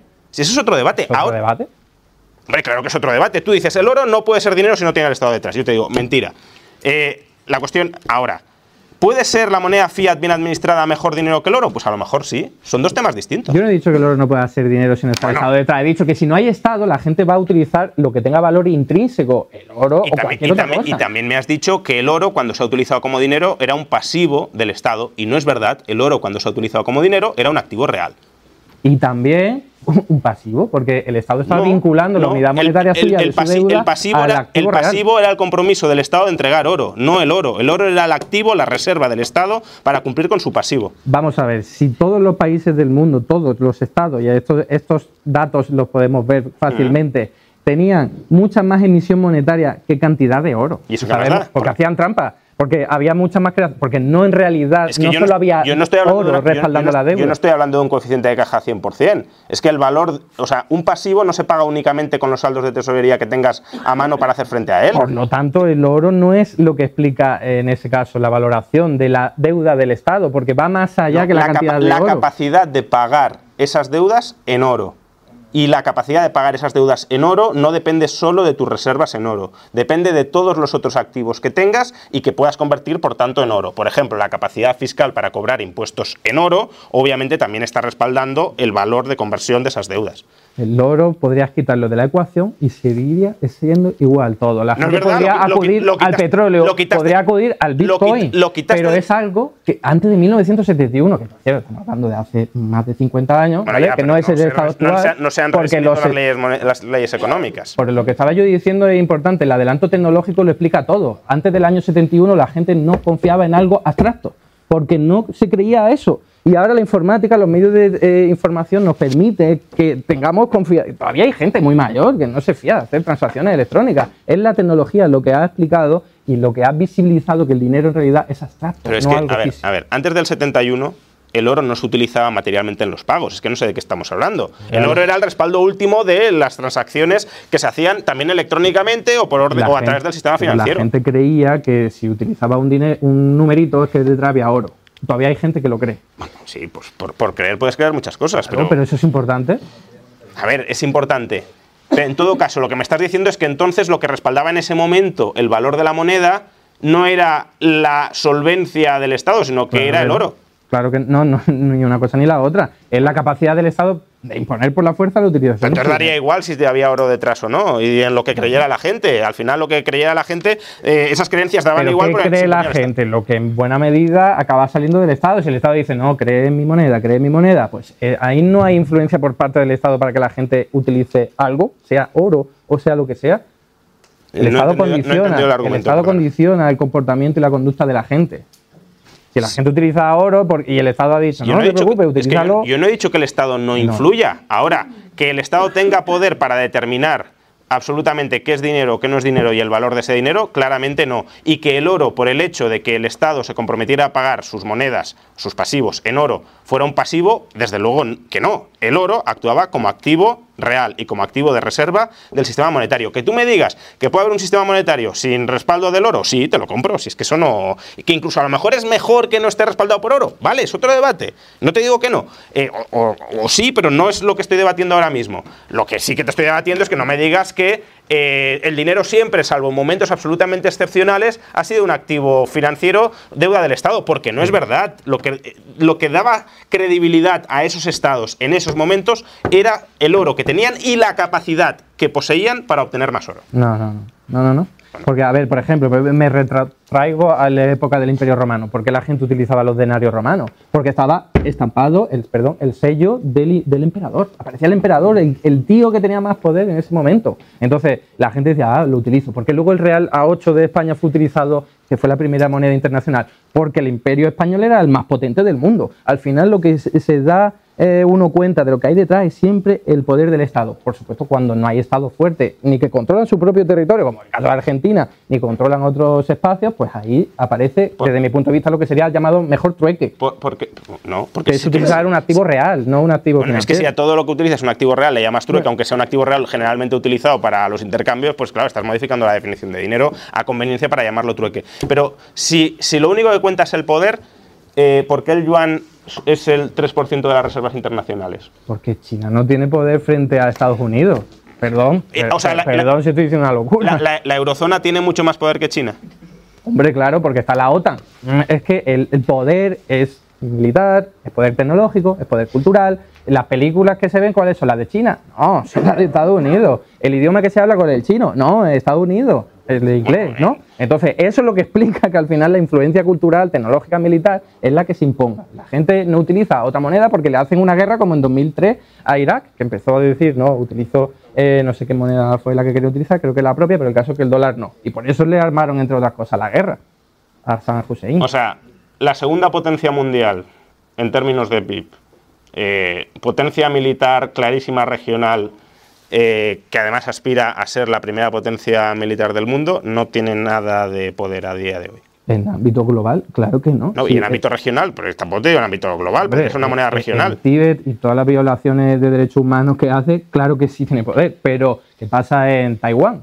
Tiene poder eh, China, pero si están a punto de armarse ahí precisamente por la influencia O militar de Estados que- Unidos. que en Asia China no tiene ningún tipo de influencia para imponer su moneda. He dicho eso. De Ah, hecho, sí, sí lo has dicho. eh, has dicho un 3%, pero que antes era menos. Porque, eh, ah, porque sí, porque Sí, China va medio, ganando sí. influencia, pero mientras Estados Unidos sea la potencia hegemónica militar, el, el renminbi o el yuan, como lo queramos llamar, no va a ser la moneda hegemónica, porque va a ser el hegemón, es, es un origen eh, etimológico del poder. Y al fin y al cabo es Estados Unidos. Mientras Estados Unidos sea el primer la potencia, va a ser ese dinero el que se vaya a utilizar. Y el- Por eso mi ley quiere dolarizar. Es al fin y al cabo utilizar la moneda del hegemón. Estados Unidos. No, no va a convertirlo en yuanes. O sea, el problema del yuan no es que China no tenga poder, creo que es obvio, sino que los controles cambiarios impiden absolutamente que el yuan pueda ser un buen dinero internacional. Y mientras China no liberalice eh, sus flujos de intercambio globales, pues no va a ser el yuan una moneda eh, de uso global ni de reserva de valor global. No tiene nada que ver el poder de China, que es un poder gigantesco, no tanto como el de Estados Unidos, de acuerdo, pero vamos. si- el franco suizo puede ser moneda de reserva global, el yuan no va a serlo porque China no tiene poder. Tendrá más poder China, eh, eh, Suiza que China, ¿no? Eh, y no me digas que Suiza está en la OTAN, porque no es ese el Suiza, argumento. país aliado del occidente, No, claro China- que tiene que ver. Suiza es un país neutral, es un país absolutamente sí, neutral. sí. Bueno, o sea que no. Blanqueando el dinero de la gente de occidente. Blanqueando el dinero de quien, de- Superneutral. de- de quien tenga que blanquearlo. Si tiene que blanquear el dinero de los chinos, lo blanquea. O sea que no, ese no, ese no es el problema. Eh, en cualquier caso, ¿por qué Milei quiere utilizar el dólar? ¿Porque esté sometido al imperio? No, simplemente intenta utilizar la moneda que es internacionalmente demandada. Vale. Ya está. Porque es internacionalmente Va- demandado. vamos a ver, eh, ¿por qué es internacionalmente demandada? Yo tengo eh, cuenta corriente en dólares. ¿La tengo porque a mí alguien me obliga, el ejército estadounidense me está obligando? No, Entonces, he dicho eso. Eso es una No, hombre, es que es muy falaz, ¿no? No, no es falaz, porque la demanda internacional de dólares no es la demanda de los estados por el dólar, es la demanda privada, esencialmente privada por el dólar. ¿Por qué las gentes en otras partes del mundo, fuera de Estados Unidos, no estando obligadas a pagar impuestos al fisco estadounidense, utilizan el dólar como moneda de reserva y de intercambio? Mira, un ejemplo, ¿por qué vemos películas estadounidenses? ¿Estamos obligados a verla? No, porque No. estamos influenciados por la cultura vale, pues dime, estadounidense. pero no me digas que Lo mismo con la moneda. Estamos influidos por el poder de Estados Unidos que va mucho más allá de O su que, territorio. o sea que si el dólar se empezara a depreciar masivamente, eh, lo seguiríamos utilizando. Depende de si el poder hegemónico de Estados Unidos estuviese en cuestión o no. En algún momento, Estados Unidos dejará de ser una potencia imperial. Eh, No, pero es que- entiendo, ¿no? sí. En ese momento, el dólar dejará de Sí. tener su valor. Si, o si su el, si el. Tesoro y el Banco Central de Estados Unidos, la Reserva Federal, descon- se descontrolan y empiezan a, empezaran a generar una inflación brutal, olvídate de que la demanda internacional de dólares fuera la que es hoy. Porque si a mí no me obligan a aceptar una moneda que es una basura, pues me refugio en otra moneda. ¿En ¿Cuál? Pues en el euro, por ejemplo. Pero ahí hay detrás un Estado con potencia Bueno, sí, militar. pero- para impor- que sí, que, que actualmente todas las monedas fiat tienen estados detrás. Pero lo que te estoy diciendo es que el dólar no es internacionalmente aceptado porque a mí o a todos los que demandan dólares se les obligue militarmente a aceptar dólares. Se demanda internacionalmente dólares porque es una moneda mejor gestionada que Pero- prácticamente todas sus alternativas. Pregúntaselo a los iraquíes, por ejemplo. A ver, que Ah, es que- Primer- primero, eso de que la guerra de Irak fue porque quisieran utilizar otra moneda, eh, bueno, ya es una teoría un poco conspirativa, pero bueno, en cualquier caso, eh, que pueda haber algún episodio en que algún estado díscolo diga yo quiero dejar de utilizar el dólar y se le invada, eso no significa que la demanda global, que es mayoritariamente privada de dólares, vale, la de los bancos centrales de reservas también, pero demanda eh, privada de dólares, eh, sea porque hay miedo a que el Estado, el Estado No, pero estadounidense si no se trata de miedo, se trata de, oye, esta moneda tiene su valor estable porque detrás está el Estado más potente del mundo, que si en el momento en el que tú has dicho hay mucha inflación y se devalúa el dólar, imaginemos que eso ocurre, el Estado, Estados Unidos va a hacer lo posible con su potencia ¿Y qué militar, lo lo mismo, para lograr, ¿Y qué es lo posible para estabilizar el valor de esa moneda? pues imagínate que es One size fits all seems like a good idea for clothes until you try them on. Same goes for healthcare. That's why United Healthcare offers flexible, budget friendly coverage for medical, vision, dental, and more. Learn more at uh1.com. This is Paige, the co-host of Giggly Squad, and I want to tell you about a company that I've been loving, Olive and June. Olive and June gives you everything that you need for a salon quality manicure in one box. And if you break it down, it really comes out to $2 a manicure, which is absolutely insane. It's also so easy to get salon worthy nails at home with Olive and June. The difference between how your nails used to look when you did them yourself and now with the Manny system is a complete game changer. The best thing about Olive and June too is it's a quick dry. Dries in about one minute, lasts for five days, and full coverage in up to one to two coats. Visit oliveandjune.com slash perfectmanny20 for 20% off your first system. That's oliveandjune.com slash perfectmanny20 for 20% off your first system. Hey, it's Ryan Reynolds, and I'm here with Keith, co star of my upcoming film, If, only in theaters, May 17th. Do you want to tell people the big news? All right, I'll do it. Sign up now and you'll get unlimited for $15 a month and six months of Paramount Plus Essential Plan on us. Mintmobile.com slash switch. Upfront payment of $45 equivalent to $15 per month. Unlimited over 40 gigabytes per month. Face lower speeds. Videos at 480p. Active Mint customers by 531.24 get six months of Paramount Plus Essential Plan. Auto renews after six months. Offer ends May 31st, 2024. Separate Paramount Plus registration required. Terms and conditions apply if rated PG. A los grandes eh, capitales para que no Para haya mucho dinero, mucha demanda, como lo quieras ver. Vale, pero entonces, es el Estado entonces detrás. me está regresando a una concepción de que el valor del dinero está respaldado por su oferta y por su demanda. No, porque aquí lo que tú me estás diciendo es que si en algún momento hay inflación porque hay un exceso de oferta en relación con la demanda, Pero eso para es- utilizar tu argumentación. bueno, no, pues no pienso- tu según tu argumentación, eh, si hay una fortísima inflación, ¿qué puede hacer Estados Unidos para estabilizar el valor de su moneda con su potencia militar? Depender de la inflación. Si es por lo que hemos sufrido ahora, un shock energético clarísimo, pues se tendrá que ir a la raíz de la cuestión, que es la energía. Y tendrá que controlar que no, los precios de la energía no se disparen. Y eso lo puede hacer por la fuerza. ¿Cómo? La OPEP dio un cartel, o sea, eh, que se cartelizó en los años 70 y eso es lo que explicó la inflación en los años 70. Pues Estados Unidos podría haber armado una guerra allí para impedirlo. Por la fuerza lo puede hacer. No lo hizo. O sea, según tu argumento, bueno, ya, ya sé que según tu argumento, nada de la inflación actual es una inflación de demanda, ¿vale? Eh, es decir, que tú puedes inundar el mercado de... Ni la de Argentina. Bueno, es que claro, si ya vamos. si, ya vamos- si- si ya ni siquiera la inflación de Argentina. La a, a ver, entonces, si la de Argentina, no, es que esto ya es. Si, si la de Argentina no tiene nada de monetario, ¿por qué Argentina tiene un 150% de inflación y el resto del mundo un 10%? Tengo un vídeo de 45 minutos Vale, pues resúmelo, resúmelo. Pues es, a ver, desequilibrio de poder. Porque hay eh, de dependencia poder, de. Voy a empezar por lo más importante: dependencia externa. O sea, son muy poquitas empresas, muy concentradas, las que importan los productos desde fuera.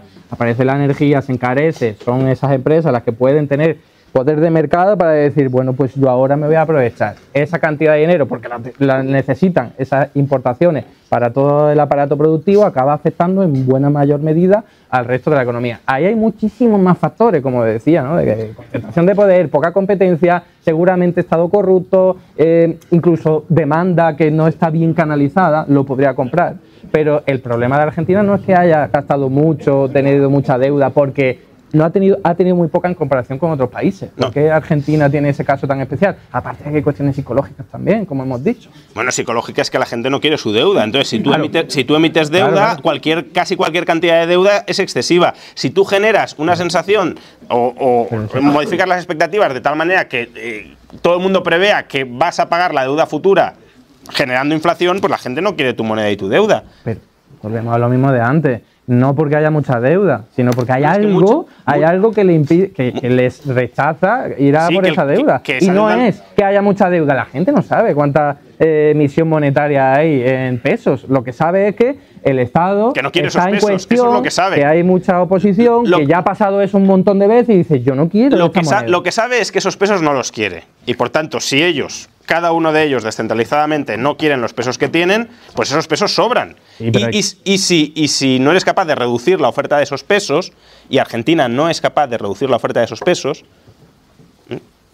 ¿o cómo la va a reducir la oferta de esos pesos Argentina? Yo lo, he dicho claramente, bueno, en el vídeo lo digo claramente, si tú nacionalizas todas las empresas exportadoras y que tiene, bestia, ¿eh? Pero eso si se hace, se puede controlar, se puede hacer, Pero- porque tú controlas la cantidad de, o sea, el shock energético que te ha venido de fuera y otros lo puedes Pero ¿por controlar. qué, por qué el shock energético de Argentina es mayor que el del resto del mundo? Es que no... Es si además son productores de Me ha petróleo ellos. que resuma un vídeo de 45 minutos Ah, bueno, en pero muy es poco que- tiempo, no puedo hacerlo. Pero, a ver, aparte, Argentina ha tenido durante los últimos años una inflación del 30, del 40%, ¿vale? Que no la han tenido otros países de la región. Entonces, mm, es- durante esos años, ¿por qué era ese 30-40? ¿También había shocks energéticos continuos en Argentina o cómo? Dependencia externa importante, o sea, Pero Argentina dependencia- necesita importar muchas cosas y luego tampoco es muy crack vendiendo fuera. Entonces tiene un saldo por cuenta corriente negativo. ¿No que es lo- verdad? ¿No es Sí, verdad? es verdad, Ah, ¿no en es gran- verdad? sí, es verdad. Vale, un saldo por cuenta corriente negativo de cuánto? ¿Cuál fue el saldo por cuenta corriente de Argentina el año pasado? Pero que no hay que mirar solo un año. Y No, no, hecho, me da igual. De hecho, el año pasado se disparó por eh, la crisis energética. Se disparó a porque cuánto? Al de- 0,4% del PIB. ¿Eso es, un, ¿Eso es un balance por cuenta corriente negativo Si extraordinario? tienes un mercado con mucha competencia, no. Pero no es el caso de Argentina, en el que vas a Argentina y ¿Cuál lo es? primero que te dicen los argentinos es los empresarios tienen todo el poder del mundo Ah, bueno, en sus sí, propios pero- y- sectores. Y, si vas a España también te lo van a decir, Sí, no te pero- preocupes por eso. pero aquí a lo mejor- Si, si ese es el argumento, eh, Aquí a lo todos los mejor países son hay iguales. 10 empresas para un sector y en Argentina hay dos. Y tienen Y- todo el poder del mundo para poner el precio que quieran. Bueno, ¿cuál, cuál es, cuál que no son todas las empresas. si, si Argentina es tan dependiente del, del exterior, si su saldo de balanza por cuenta corriente es tan sumamente negativo y persistentemente negativo que eso genera una dependencia del exterior muy fuerte, ¿cuál es la posición exterior neta de Argentina, posición de inversión internacional neta de Argentina, activos exteriores menos pasivos exteriores de Argentina? ¿Es un deudor neto o es un acreedor neto frente al resto del mundo? Esto no tiene nada que ver. O tiene- No bueno, tiene ver, nada que pero ver. si me estás diciendo que son muy dependientes, que importan Da- da mucho y exportan muy poco, esa, es, esa dependencia se tendría que materializar en mucha deuda neta externa frente al resto del mundo. No. ¿Es así? O en mayor precios eh, emitidos luego al resto de la economía nacional. Insisto. Sí, y además, Pero- si de encima metemos el quilombo del tipo de cambio, que lo que hacen es eh, controlarlo, o sea, hacer ahí eh, sus tejemanejes para sacar más dinero simplemente con la, eh, la de- la- el cambio, eh, de la moneda, eso en todos los países latinoamericanos ha pasado. ¿eh? Ya, o sea, que son las grandes empresas quienes controlan quién tiene dólares por las empresas Sí que que están sí, vendiendo pero- productos fuera, si no, no se pueden Pero vamos a ver, el- el- las exportaciones, el precio al que las vendes fuera no lo controlas tú. Las exportaciones. No. Exportas al precio al Pero- que te compren de fuera. Pero Entonces, luego el precio de tu producto cuando lo vendes dentro, sí. No, no, pero es que estamos hablando de exportaciones menos importaciones. ¿vale? Ni, ni tú controlas el precio al que vendes fuera, ni tú controlas el precio al que te venden desde fuera. ¿vale? Entonces, lo que estoy preguntando es cuál es la deuda externa neta de Argentina.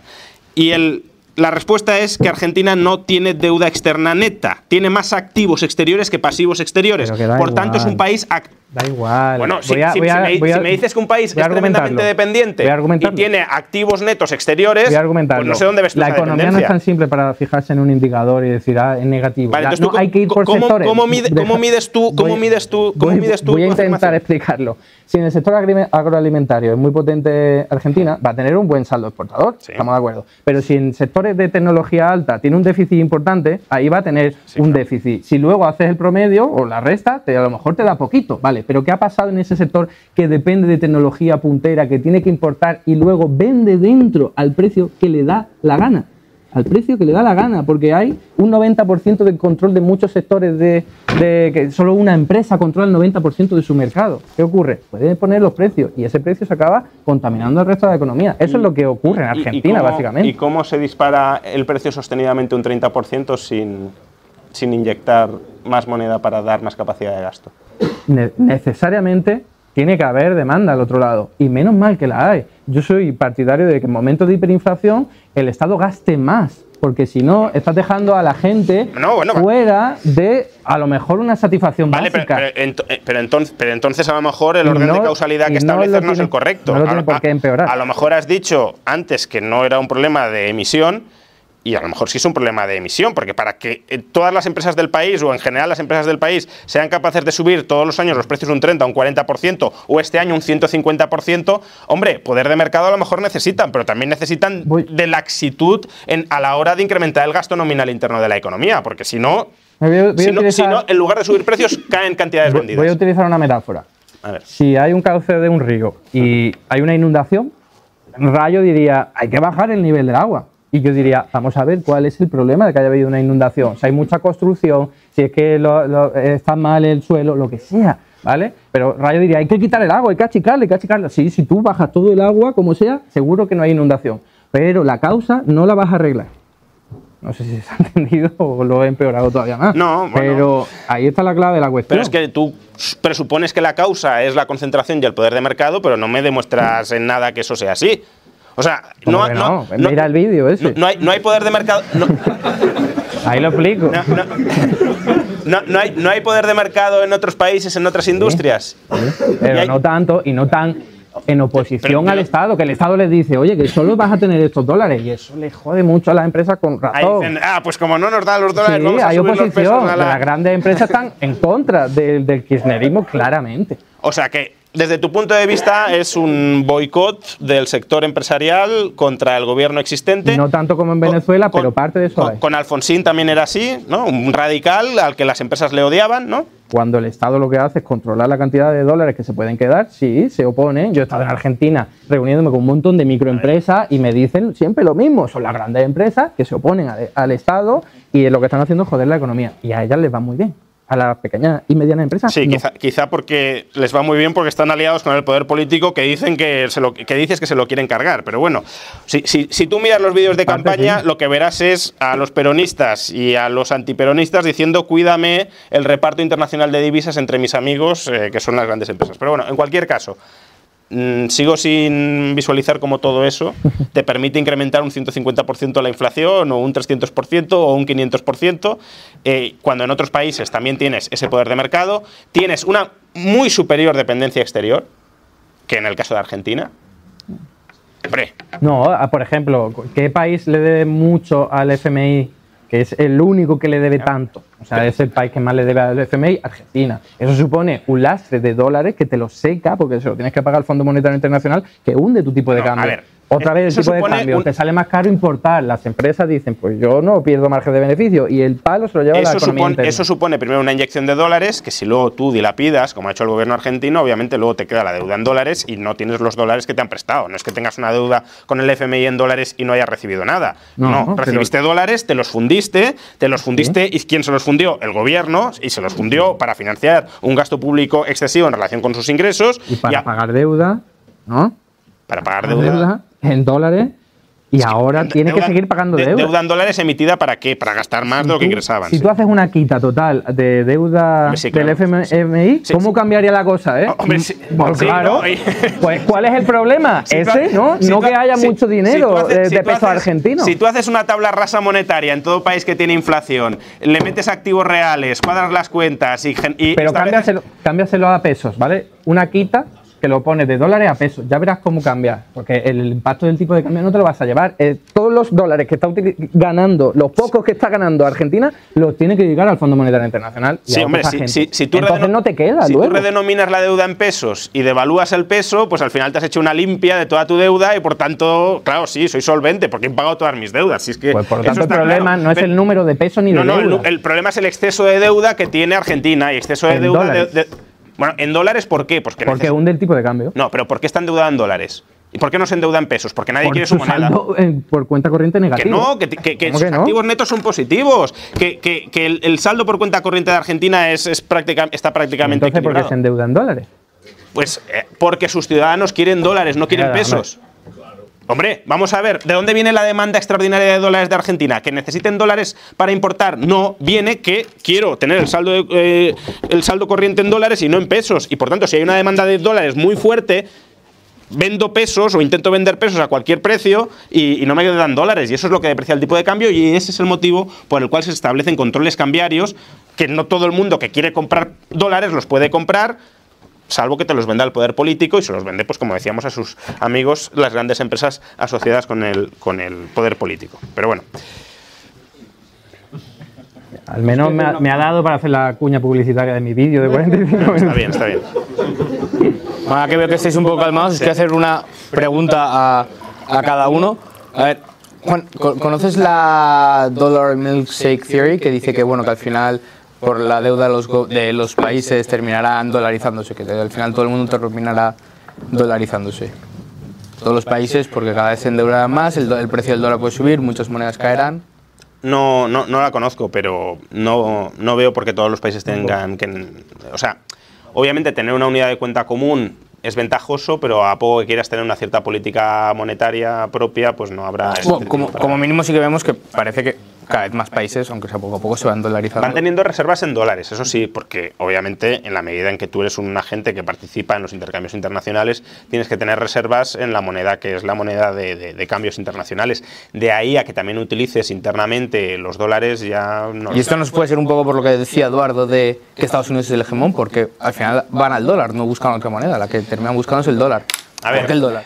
¿Por qué el dólar? Pues porque es. eh, estamos hablando de la primera economía mundial en cuanto a tamaño, por tanto, una economía que tiene una capacidad de endeudamiento muy fuerte. Si los dólares son deudas, eh, para abastecer la demanda de una deuda que tenga un valor estable, necesitas que sea una economía con mucha capacidad de endeudamiento. La economía suiza no puede abastecer la demanda global de liquidez. Por muy buena moneda que sea el franco suizo, la economía suiza no puede respaldar pues, eh, billones de de dólares, el equivalente, billones de dólares, eh, billones europeos, en, demanda de liquidez global. Si se sobreendeudara hasta tal punto, pues tendrías una base de solvencia muy escasa en relación con una deuda muy, muy, muy elevada. Estados Unidos sí puede hacerlo.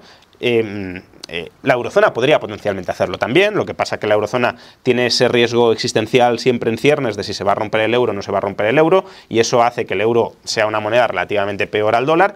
China, si liberalizara y siguiera creciendo y tuviese una política monetaria y fiscal responsable y creíble eh, en el tiempo, también podría llegar a, hacerlo, pero hoy por hoy eh, la única zona monetaria grande que emite un pasivo que está razonablemente bien gestionado tanto en materia fiscal como en materia monetaria es Estados Unidos y por tanto la moneda de reserva global, no la única, ¿eh? el euro también tiene un rol muy importante como reserva global, alrededor del 30% de las reservas globales son en euros, pero eh, la, la, mayoritaria, 60% más o menos, es, es ¿Y, el no, dólar. ¿Y no crees que el poder político tenga algo que ver? Pero poder político, ¿en Poder, qué poder medida? militar en general. A ver, el poder militar de Estados Unidos no le impone al resto del mundo, como mucho a sus gobiernos, a las reservas de los bancos centrales, podrías pensar, eh, pero más allá de esas reservas de los bancos centrales, a los ciudadanos particulares que quieren tener depósitos en dólares, no se lo impone ninguna fuerza militar. Eh, la capacidad fiscal de Estados Unidos sí que tiene influencia. ¿Por qué? Porque la capacidad fiscal es una forma de regular la oferta de dinero. Y si hay un exceso de oferta de dinero, puedes ajustar esa oferta fiscal a la baja, pues por ejemplo con impuestos, y así estabilizas el valor de la moneda y eh, la credibilidad de esa moneda internacionalmente aumenta, porque si yo sé que tengo instituciones detrás que están más o menos preocupadas porque el valor de esa moneda se estabilice en el tiempo, pues tendré un dinero que es mejor que no otro que cuyas instituciones digan, bueno, a mí me da igual si esto sube o baja y si esto se deprecia un 50%, pues se ha depreciado un 50%. No mantendré ese dinero en mi saldo de No, pero tesorería. por ejemplo, si un millonario ruso quiere sacar dólares de su banco central, ahora no puede porque Estados claro. Unidos por su poder militar se lo impide. Entonces también afecta al sector privado. Ya, pero eso para mal, no para bien. O sea, justamente ahí esa acción militar o ese uso militar de, de la moneda lo que hace es restarle credibilidad al dólar y al euro como monedas de reserva internacional, porque en la medida en que te las puede bloquear el Estado, eh, los rusos a partir de ahora se pensarán muy mucho si tener sus, eh, sus saldos de tesorería internacionales en dólares. Y, y de hecho, pues hay autores, pues, Zoltán por ejemplo, que plantean que estamos a las puertas, no, no creo que vaya a ser así, pero plantean que estamos a las puertas de una ruptura del sistema monetario internacional porque aquellos países alineados con Estados Unidos confiarán en el dólar porque son aliados y aquellos países que no eh, eh, son aliados de Estados Unidos buscarán otro tipo de moneda de reserva internacional que según Potsar estaría respaldada justamente en activos reales porque no hay ningún emisor global ahora mismo que sea lo suficientemente creíble sin el respaldo de O sea, activos que al reales. final es una correlación de fuerza. En el momento en el que el mundo se está haciendo más multipolar, el dólar va perdiendo su influencia.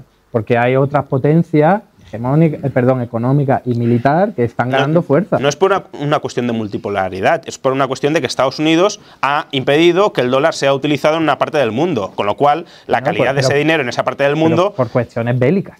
Bueno, ya, pero aunque fuera una nación minúscula y ridícula, si Estados Unidos lo hubiese bloqueado y, y hubiese congelado sus saldos en cuentas corrientes en dólares, pues los ciudadanos de esa nación minúscula, que no supone ninguna amenaza geopolítica, pero a la que quisiera castigar Estados Unidos, tampoco tendrían incentivos a utilizar dólares por el miedo a que se les congele en el futuro. No tiene, o sea, no, no es que la gente esté empezando a, utiliz- a dejar de utilizar el dólar porque emerja el yuan como alternativa en esa zona y diga, bueno, pues aquí eh, es mejor utilizar el yuan a utilizar el dólar o la influencia china es más poderosa. No, es Estados Unidos ha decidido utilizar el dólar. No, no lo estoy evaluando, es lo que ha sucedido. Ha, ha decidido utilizar el dólar como arma militar y por tanto la calidad percibida en el dólar en esa zona del mundo donde se utiliza el dólar como arma militar ha caído. Y Eduardo, para ti también tengo otra pregunta y es que, para empezar, primero necesito que me expliques todavía un poco mejor lo del, lo del oro en los estados, todavía no, me ha quedado muy claro. Es decir, cuando el oro funciona como dinero, ¿a qué, qué le daba el valor? Si no era la deuda, porque se podía ser, o era siempre deuda. Por ejemplo, en la época original en la que se empezó a utilizar la plata, podríamos situarlo en Mesopotamia hace 4.000 años prácticamente, era porque tenía un valor intrínseco. O sea, la plata se vinculaba con cuestiones culturales, religiosas, brillaba, luego el oro y fue todo eso muchísimo más, ¿no? Entonces hay un valor intrínseco que cuando no hay un Estado que dice, oye, utiliza mi fuerza y te casi te obligó a ello, que también ocurrió en, eso, en esa época de forma complementaria, paralela, pues cuando no hay un Estado capaz, claro, la época pues era el Estado que controlaba una ciudad y poquito más, ¿no? Entonces, cuando no ejerce esa influencia, la gente dice, voy a utilizar el trueque. Yo lo llamaría trueque, que es utilizo esta cantidad de eh, oro porque brilla, porque la gente me lo va a aceptar siempre y porque puedo realizar intercambios. Pero no sería desde mi punto de vista dinero. Vale, eso, eso lo he entendido, sí, pero cuando sí que estaba el Estado, has dicho que en ese caso el oro era un pasivo del, del Estado, ¿no? Intuyo que daría igual entonces comerciar con oro o utilizar como dinero el oro que la moneda estatal, ¿no? porque el Estado la vinculaba al oro, claro. O sea, si nos ponemos en el caso más loco de, o más fácil de ver del patrón oro-dólar, la gente utilizaba el dólar porque lo vinculaba al oro y, a- y viceversa. Pero al final lo que hay detrás es un Estado que está, por culpa de la incapacidad tecnológica de hacer ver a la gente que si no hay algo brillante detrás, mm, eso que ha creado va a tener valor, por culpa de eso, que ahora ya no ocurre, decía, voy a vincularlo al oro. Pero la cantidad de dinero que creaban era mayor que la cantidad de oro que tenían. Una, una cosa sobre esto. Eh, has dicho, Eduardo, eh, el, el oro o la plata tienen valor intrínseco eh, y puede circular por ese valor intrínseco. Pero ¿cuál es el valor intrínseco? ¿El valor de su uso ornamental? ¿O también el valor de su uso monetario? Porque si la plata y el oro se están utilizando como dinero, la Bueno, plata y el oro son útiles como dinero y eso forma parte de su valor. Pero eso sería un círculo vicioso. No, no, no es un círculo virtuoso para, para ti, pero la idea es, se utiliza primero la plata porque utilidad religiosa, cultural, etcétera, porque es bonita y tal, y luego como la gente ya la utiliza, entonces ya tiene su valor monetario. Pero Vale, la raíz de, Vale, la utilización... Es- eso, eso te lo puedo llegar a comprar. Eh, no creo que sea necesariamente así, pero puede ser así como. De hecho, es el teorema regresivo de Mises. O sea, que estás abrazando el teorema regresivo de Mises. Pero, No del eh, todo. No del todo. Pero, No eh, del pero en cualquier caso, eh, lo que te estaba disputando es que, claro, parece que de alguna manera digas, no, el valor intrínseco del oro es solo su valor ornamental. Aunque el oro sea Sí. utilizado generalizadamente como dinero Sí. y por tanto tenga valor como medio de intercambio, ese valor no es intrínseco al oro. No, es intrínseco al oro cuando está siendo utilizado como dinero. Es un poco igual que lo del Bitcoin. La gente utilizará Bitcoin porque hay otra gente y una comunidad que utiliza el Bitcoin. Si no lo utilizara la gente, no tendría valor.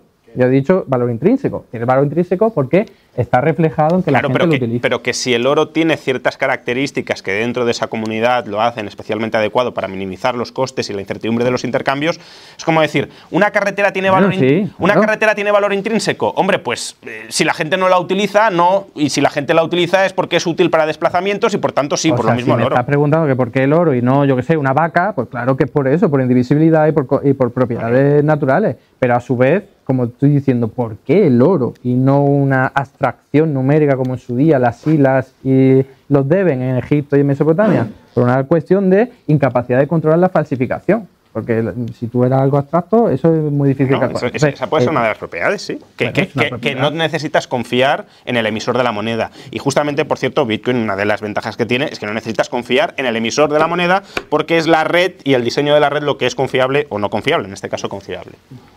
Yo estaba a punto de llegar ya a, a mi pregunta y de entender bien cómo entiendes tú el. ¿Cómo entiendes tú el oro? Entonces, cuando el oro circulaba, circulaba como dinero, ¿no? O, o algo parecido, y, y estaba respaldado porque era una deuda del Estado. ¿Deuda de darte qué? Y si era eso lo que le daba valor o por lo que se usaba como dinero en esos casos. Ah, no, porque ahí, ahí tenías ya las monedas. ¿Por qué la gente iba a preferir utilizar el oro o almacenar el valor en oro antes que, que con la moneda emitida por el Estado? Porque si el Estado perdía la guerra, como ocurrió, por ejemplo, en el bando republicano, pues entonces la gente, ¿para qué iba a utilizar las pesetas republicanas? Sí, sí, claro. Sabía que eso iba a perder, entonces decía, oye, yo me quedo con todo lo que luego de la guerra va a tener valor, y eso es lo que tiene valor intrínseco, tierra, Bueno, eh, productos, por eso la gente... Claro, pero la tierra no es un buen activo monetario, no puede Sí. serlo, y el oro sí. Entonces, si tú tienes un activo real. No sería monetario, sino intercambiable. Para mí, yo lo definiría así. Bueno, ya, pero eso es como si digo, no, es que si utilizas una deuda como medio de intercambio, eso es que inter- mí- pero- son intercambios a crédito, pero no estás Pero es utilizando importante dinero. Bueno, el, matiz porque para mí es, no es, es- dinero. es un debate meramente nominalista de que tú, por cuestiones ideológicas, no quieres llamarlo dinero y no lo llamas dinero, ¿vale? Pero ya está. Pero no que- es ideológica, es Ah, teórica. No, no es teórica, es una eh, tenemos un activo que está siendo utilizado como medio generalizado de intercambio para reducir costes de transacción y reducir la incertidumbre de los intercambios, pero no me da la gana de Eso llamarlo nunca- dinero es- porque no quiero llamarlo Eso dinero. nunca ha ocurrido de forma generalizada, porque en, todos ¿Cómo los, que no? en todas Siglo- las épocas si- del. siglo XIX, siglo XIX. No, no, Los, estados, los estados existían en el siglo XIX Ya, pero el oro- y creaban pero dinero más está- allá del oro. Es, lo que sí. está preguntando Eduardo. ¿Por qué en el siglo XIX se utilizaba el oro? ¿Porque era una deuda del Estado? Y si era una deuda del Estado, ¿deuda a qué? Porque, a ver, yo, yo creo que lo he explicado ya. A ver, eh, durante toda la historia el oro se utiliza y es algo brill- brillante que tiene propiedades Siglo intrínsecas para XIX, no te vayas a Mesopotamia. No, pero es XIX. importante, la historia explica el Sí, presente. no digo que no, pero siglo XIX. No, pues, eh, Sociedades sí. políticas complejas y el oro como patrón monetario O sea, internacional. no, sí, ya no puedo utilizar los argumentos que yo quiera. Que no, la hombre, historia explica sí. el presente. Ahí, hasta ahí estamos de acuerdo. La gente tiene una inercia, igual que ahora la gente en Argentina huye de del peso por inercia y cuestiones históricas, ocurre lo mismo con el oro. Por Sigo utilizando el oro porque para mí, hoy día hay gente, sobre todo la gente mayor, que cree que hay oro detrás de toda la cantidad de dinero que se utiliza. Entonces, eso es importante, es algo psicológico, es algo sociológico. Eduardo, sobre esto, si hoy hubiese una guerra entre Estados Unidos y China, eh, ¿cómo se librarían o cómo se ejecutarían las transacciones entre países de bloques distintos? ¿En dólares? ¿En yuanes? En cualquier valor que no dependa de un Estado. En oro. Por tanto, tener. Bueno, por Entonces, tanto, estamos por hablando- Por tanto, no es, tan, no es tan supersticioso tener reservas en oro. Quiero decir, que un Estado tenga reservas en oro no es como, uy, es un viejo ¿por que qué va por inercia. ¿Pero por qué oro y no petróleo? Noruega no tiene oro, Hombre, no tiene nada de oro, el- la vendió toda. el- ¿Por el qué? Porque tiene petróleo. el coste- o sea, me estás diciendo oro por petróleo, por cualquier cosa que tenga valor, coste- personas, eh, eh, tierra, es lo ¿Cuán- mismo. cuán- cuánto, ¿Cuánto necesitarías para atesorar? eh, La, la capitalización mundial del oro son, si no me estoy equivocado, 10 billones de, de dólares europeos. ¿Cuánto petróleo necesitarías para tener reservas de 10 billones de dólares? ¿Qué? ¿Y cuántas manzanas? Sí, la clave Hombre, pues, es... pues eso, que los costes de almacenamiento serían gigantescos y la manzana sería perecedera y no podrías almacenar Pero en realidad no, y esto es parte de lo que tú piensas, que te he escuchado varias veces decirlo. O sea, el oro podría estar y no necesariamente intercambiarse. Sí, sí, claro. Bueno, Pero- Entonces, tú puedes tener petróleo, manzana y no intercambiarse. ¿Qué, coste de sí. intercambio? No, ninguno, ver, ninguno. Si, si tienes reservas en oro, tienes que tener oro. Otra sí, cosa pero, es. pero en intercambio no. No tienes que No, no, intercambiar. en el intercambio no, pero vamos a ver, si, si- si estoy intercambiando dos bloques que no confiamos entre nosotros, ahí no va a haber intercambio de deuda pagadera en oro. Yo quiero que me pagues al contado porque no me fío de ti y ahí sí que tienes que tener reservas en oro. Y, y por tanto.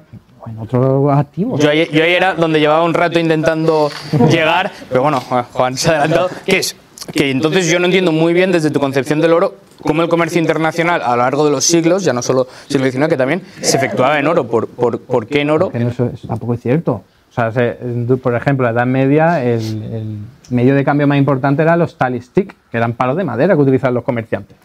¿eh? ¿Dónde lo eran? En Europa. En- no, a ver, en, O en sea, España lo eran. Tengo muchas referencias. Sí, en España sí, en los reinos cristianos sí. eh, Tengo muchas referencias bibliográficas por si a alguien le interesa en mi libro y hago otra vez la cuña publicitaria. O No, sea que interesa, yo sé que esto es raro porque no es muy conocido, pero evidencia empírica para aburrir. Que no se utilizaba oro, eran los propios comerciantes No, yo los no he que dicho llegaban. que se utilice oro. Se utilizaban letras de cambio, por ejemplo, pagaderas en oro. ¿no? Por ejemplo. Bueno, pues en oro y en cualquier otro tipo de activo. ¿Eh? No, eh, a ver, ¿en qué activo? y- ¿En plata? Y, los, y ¿O en los plata? tally stick, En los statistics. eh, por ejemplo, a lo de madera, ahí no había eh, oro de por medio. Pero- y además, en la época de Mesopotamia, pues tampoco hubo oro de por medio. Y es que No, pero da igual un poco en había- la historia, había porque plata de por medio. ¿se utiliza oro ahora? ¿Eh? Si, si yo estoy, mi ¿Se utiliza argumentación para es qué? mi argu- para hacer intercambio monetario. No, pero para, para, para, para- valor en el tiempo, sí, sé. claro que se utiliza oro. Bueno. Noruega no. Noruega no. Y de todas formas, eso ¿Cómo no es lo mismo. Porque, porque no, es que no, Nor- Noruega no tiene reservas en oro. no tiene- la los ciudadanos noruegos no tienen nada de oro. El Banco Central no Ah, tiene no, nada. no, no digo el Banco Central, digo los noruegos. Pero es que además me estás hablando de depósito de valor. ¿Se utiliza el oro para ir a comprar al Mercadona o donde sea? no, No, no. por lo tanto, no es dinero, es una reserva. Yo lo que estoy diciendo es, es otro activo real más. ¿Por qué tanta obsesión por lo del oro? Por las cuestiones históricas, culturales, bonito, brilla y también las cuestiones que son indivisibles y tal. Pero de eso hay un montón de Porque es, cosas un- más. porque, porque es un activo real que en condiciones de falta de credibilidad global actuaría como medio de intercambio entre personas Vale. que no confían entre sí. Y la falta de credibilidad se te va a dar cuando no hay un Estado. cuando los- o cuando hay estados en guerra. o, eh, claro, que sería la periferia, el, el espacio que no controla un Estado, si puedo Sí, no, definirlo mejor así. Entonces, para eso va a haber el trueque. A ver, David Greber lo explicaba perfectamente en su libro. Dice, los pueblos que no se fiaban entre sí, lo que hacían era trueque, trueque, Claro. no oro. ¿Vale? Era trueque. A ver. Puede ser el oro ahora porque tiene mejores condiciones o, o cuando fuera, vale, pero es trueque, no es Será- dinero. Será, no es trueque dinero, si no- será trueque si se intercambian las mercancías por diversos activos reales de manera más o menos aleatoria. Si todos los intercambios se intercambian contra el mismo activo real, que es el oro, entonces no lo llames trueque, es que eso es... no- Es ¿de trueque dónde te has sacado eso? utilizando un denominador Es- común, como lo diría bueno, más. pues sí, el dinero. Estás- estás- no, no es dinero, es otra cosa. porque eso es minoritario y es- periférico, es tangencial a la sociedad puede- humana a lo largo de toda la historia. Estamos hablando, me has dicho, una guerra entre Estados Unidos y China, ¿cuánto duraría eso? ¿Cuánto Bueno, pues, duraría eh, eso? Pero en ese contexto es perfectamente dinero. No, cuando se cayó la Unión Soviética A ver, tampoco utilizaron la moneda de esta- Rusia y de la Unión Soviética, pero ¿cuánto mi- duró eso? desde mi punto es de que no vista- podemos generalizar de mi- casos excepcionales. Desde mi punto de vista, como neochartalista además, que es coherente que sea así, estás confundiendo tra- transacción al contado, es decir, intercambio entre activos reales, con trueque. Las transacciones... no sí, porque... no estoy de hecho, de- nada. de hecho, bueno, no estás confundiendo, estás redefiniendo que toda transacción al contado entre activos reales ha de ser un caso de trueque y que solo puede existir dinero cuando son transacciones a crédito, es decir, cuando una, hay un denominador común de los intercambios que es deuda. Y eso es una petición de principio. No es una redefinición, es una mm, No, es una definición redefinición. desde el punto de vista chartalista. Bueno, pues o sí, de dinero vale, deuda, pues, eh, porque podríamos irnos Es- mucho es más es a otros si autores. es- es como si yo digo, para mí son los, los activos reales son dinero. Por tanto, cualquier intercambio que no sea con activos reales no lo voy a calificar como dinero. Vale, eh, es, es legítimo hacerlo así, pero eh, es un debate meramente nominalista no, y, no. y no demuestras nada con no eso. por, por este argumento, porque eh, las transacciones a lo largo de toda la historia y a lo largo de todos los países, el 90 y mucho por ciento habrá sido siempre en unidad de un Estado. Y solo una pequeña parte ¿vale? habrá sido en trueques, si lo quieres llamar, en dinero, oro, lo que sea. pue- pueden, pueden ser transacciones a crédito, que es verdad que son mucho más eficientes a la hora de eh, reducir costes de transferencia y de, sí, de- y de almacenamiento. Eh, pueden ser transacciones a crédito, pero denominadas en un activo real. Y en ese caso, el activo real en el que se denominan esas transacciones a crédito y en el que se liquidan esas transacciones a crédito cuando no hay un neteo perfecto, ese es el dinero. Pero cuando Estados Unidos compra productos a China, ¿hay algo real ahí que lo respalde? No, ahora no, está estamos- acreditando las cuentas es- bancarias. está- ya está- está. ahora estamos en la época de la moneda fiat, yo no te hablo de ahora. Obviamente, Eso, ahora eh, ahora desde- no hay un activo real. Desde mi punto no de vista, una- lo que siempre ha ocurrido. No es verdad, forma en el XIX generalizada, no era así. salvo en cuestiones excepcionales, donde el XIX Estado no controla. Y en el siglo la XIX, población. en el siglo XIX la deuda comercial entre eh, comerciantes o entre estados se liquidaba en oro y el oro, por tanto, era el patrimonio. Porque el. Estado lo había querido así, ya que no podía controlar la falsificación, pero cuando ya puede, ¿qué pasa en la actualidad? ¿Qué pasa a Que sí, partir que de sí, 1971? Que si cambia la tecnología, puede cambiar cu- cuál es la unidad monetaria más eficiente. Pues Sí, puede ser. Pero, en el siglo XIX, pero que esto no es la un continuo, monetaria. que no es un continuo, que en la Edad Media se utiliza el tal y stick como eh, vale, elemento nuclear del, del me- intercambio comercial y por ejemplo me en parece muy- Mesopotamia eh, en Si la- no te estoy hace diciendo- 4.000 años se utilizaban tablillas de arcilla. Si yo no te. Sí, y, y cebada y plata. Pues eso era una unidad monetaria del Estado. Y de los comerciantes. Porque No. también se utilizaba la plata Los entre ciudades En estados. esa época no había comerciantes libres, era todo que Bueno, se le había dado un eh, permiso eh, por parte de los eso dueños de los eh, templos eh, y palacios. Eso, no, no en todo el comercio se realizaba en templos y palacios, ni mucho menos. Pero bueno, eh, también Todo había comercio entre ciudades y también había comercio internacional. Pero bueno, comercio internacional, por ejemplo, con Egipto. Pero da igual. trueque. Bueno, sí, bueno, pues vale, trueque, vale. No trueque, con trueque, dinero estatal. trueque, trueque, es- con un dice- activo real que se utiliza generalizadamente como unidad ¿Ves? del trueque. ¿Ves? Vale, claro, bien. tú dices, no es ¿eso dinero. hubo? Yo te digo, sí, pero era minoritario Vale, pero porque tenían que, tener el permiso de, que lo- no te de las estoy- autoridades. Que yo no te estoy diciendo que un activo financiero no se pueda utilizar como dinero, si yo eso te lo compro. Pero en el siglo XIX, el- la base monetaria no era un activo financiero, era un activo real. Y última pregunta que te hago y luego ya empezamos con las eh, preguntas del público. Yo, Juan, sé que eres cercano, o si no seguidor, o, o crees que está, co- es correcta, la teoría fiscal del nivel de precios, la cual dice que parte del valor del dinero viene, procede por la capacidad recaudatoria del Estado. Que eso es otra forma de decir la violencia, como estaba diciendo No, si Eduardo. no, parte de la tesis la compro, si no digo que no. Ah, vale, entonces parte sí que dices que la violencia sí, o sea, la violencia da poder al Estado. Claro que la violencia da poder al Estado y puede convertir una deuda en un mejor dinero. Si, si tú puedes reabsorber el exceso de, de oferta monetaria que haya, es decir, el valor del dinero es equilibrio monetario, oferta de dinero y demanda de dinero. Si la oferta de dinero supera la demanda deseada de dinero, el dinero se depreciará hasta que se reabsorba con mayor, un mayor saldo de tesorería. Si tú eh, el emisor de la moneda puede reabsorber el exceso de oferta monetaria, eh, por ejemplo, con impuestos, pues obviamente vas a estabilizar su valor. Siempre que haya un exceso relativo de moneda, la reabsorbes y, y estabilizas el valor y eso también le da credibilidad a esa moneda, le da confianza, porque los agentes ven y dicen, oye, que esto va a mantener su valor en el tiempo porque hay detrás una institución con capacidad fiscal que, que- reabsorbe el exceso. ¿Que eso lo podría hacer, lo podrían hacer comerciantes? Sí, pero probablemente de manera más ineficiente. ¿Por qué? Porque el comerciante puede reabsorber el exceso de moneda como vendiendo mercancías en el mercado. ¿Puede obligar a los ciudadanos a que compren esas mercancías? No. Por tanto, mm, no tendrá potencialmente tanta capacidad de estabilizar, estabilizar el valor de la moneda. Otra cosa es que quizá el Estado tenga incentivos perversos a, precisamente porque tiene ese poder, abusar del valor de la moneda y eso también le resta interés. En cambio, el comerciante tampoco tiene ese poder de abusar y, por tanto, aunque no tenga tanta capacidad como para reabsorber el exceso de moneda, tampoco tiene tanta capacidad como para envilecer de manera generalizada y amplia el valor de esa moneda. Pero bueno, eh, sí, eh, claro que el Estado como emisor de la moneda puede reabsorber el exceso, ya sea cobrando impuestos, ya sea vendiendo activos estatales y, de esa manera estabilizas el valor. Si yo eso, lo, que le critico a Eduardo es que él, de alguna manera, o sea, lo que me gustaría preguntarte eh, te he preguntado muchas cosas, ¿eh? no estoy diciendo que no haya respondido. Pasa la pregunta a alguien del público. Pero es, ¿De qué depende, en tu teoría, la demanda de dinero? La demanda de dinero, lo que utiliza la gente. La cantidad de saldos de tesorería que quiere tener la gente. Un montón de factores, pero el, básico es que el Estado esté imponiendo la utilización de su dinero, porque si el Estado no está, no vas a utilizar su dinero. para pagar impuestos, dices pero, no solo, porque por ejemplo en Estados Unidos utilizamos dólares no porque tengamos que pagar impuestos en Estados Unidos, pero porque sabemos que otra persona sí lo va a utilizar y, porque detrás está el Estado. Al final el, último entonces, eh, ente es el Estado. Entonces, si, si la demanda de dinero, la cantidad de dinero que quieren tener los agentes económicos atesorado, depende desde tu punto de vista única o, bueno, principalmente, no única, principalmente, de las deudas fiscales que tienen que satisfacer en esa moneda frente al Estado, eh, si el Estado imprime mucha más moneda, crea mucha más moneda, que las deudas fiscales presentes y futuras que van a tener que hacerle frente a los ciudadanos, es decir, si hay un déficit fiscal estructural en esa economía... No tiene por qué pasar nada. Entonces, ¿por qué se demanda ese exceso monetario? Si me estás diciendo que se demanda para pagar impuestos y se imprime o se crea, por ejemplo, se, crea más moneda que los impuestos que se van a pagar el concepto a un teórico clave de Keynes, la incertidumbre. La gente no sabe qué le espera en el futuro. Vale, pero entonces hay otros factores más allá que eh, hacer frente a tu deuda fiscal que determinan la demanda de dinero. Y si esos factores. ¿Pero por qué utilizas la unidad de cuenta del Estado y no otra cosa? O no, pero, pero eh, entonces, si esos otros factores cambian, por ejemplo, si el valor de la moneda se vuelve inestable, no vas a demandar moneda para hacer frente a la incertidumbre con una unidad de, con un activo que tiene un valor Porque inestable. el Estado no ha logrado eh, estabilizar su valor a través de las herramientas constitutivas que tiene.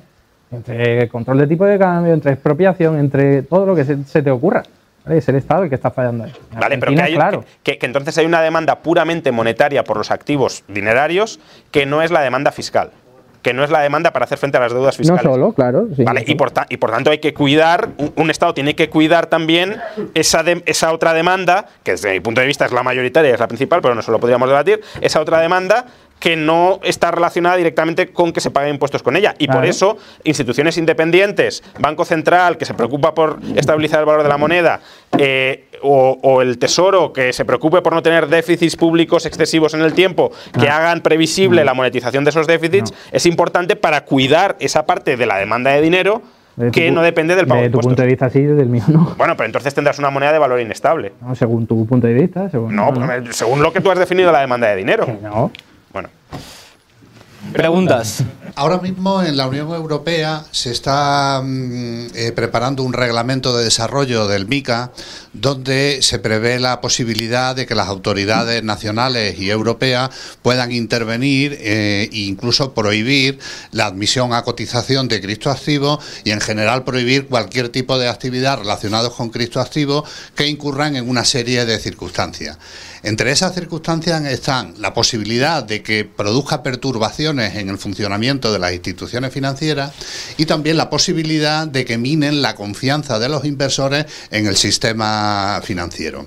Bien, entonces la pregunta que yo digo, esto en principio parece que está pensado para las stablecoins, pero bueno, como aquí de lo que hablamos es de Bitcoin, ¿consideráis que Bitcoin es susceptible de producir perturbaciones en el futuro, ¿no? En las instituciones financieras o que la Unión Europea cuando empiece el colapso del sistema financiero eh, considere que el Bitcoin es el culpable y por lo tanto prohíba eh, bien la admisión a cotización, otro tipo de actividades relacionadas eh, con, con Bitcoin, y en caso de, esa, de que se produzca esa prohibición, ¿qué efectos consideráis? Yo estoy sufriendo por ello, muchas preguntas. Bueno, no, y, y en caso de, de que se produzca la prohibición, ¿qué efectos puede tener? No me he enterado de nada. Eh, no conozco el reglamento, por tanto es un poco especulativo lo que, lo que pueda decir. Pero eh, que los estados puedan en algún momento querer prohibir Bitcoin, eso lo ha comentado antes Eduardo. Sí, puede pasar perfectamente, de hecho ya ha pasado en algunos estados. La cuestión es por qué quieren prohibir Bitcoin. Si quieren prohibir Bitcoin porque la gente no se fía de sus pasivos y quieren recuperar la confianza de sus pasivos prohibiendo las alternativas, creo que eh, eso sería síntoma de que quieren seguir abusando del poder con sus pasivos y por tanto eh, que hay, sigue habiendo razones muy poderosas para querer demandar bitcoins. Y en cambio, si eh, en lugar de utilizar la represión utilizan la persuasión, es decir, cuidan el valor de las alternativas a bitcoin, mm, la gente no tendrá por qué pasarse masivamente a bitcoin porque el- el- la moneda estatal mm, funcionaba más o menos bien y por tanto no sea necesario prohibirlo. Y es un poco así como, como lo veo. No más para la siguiente pregunta. Si dura más de 20 segundos, fuera. Y una pregunta. Estoy aprendiendo. El caballero de azul.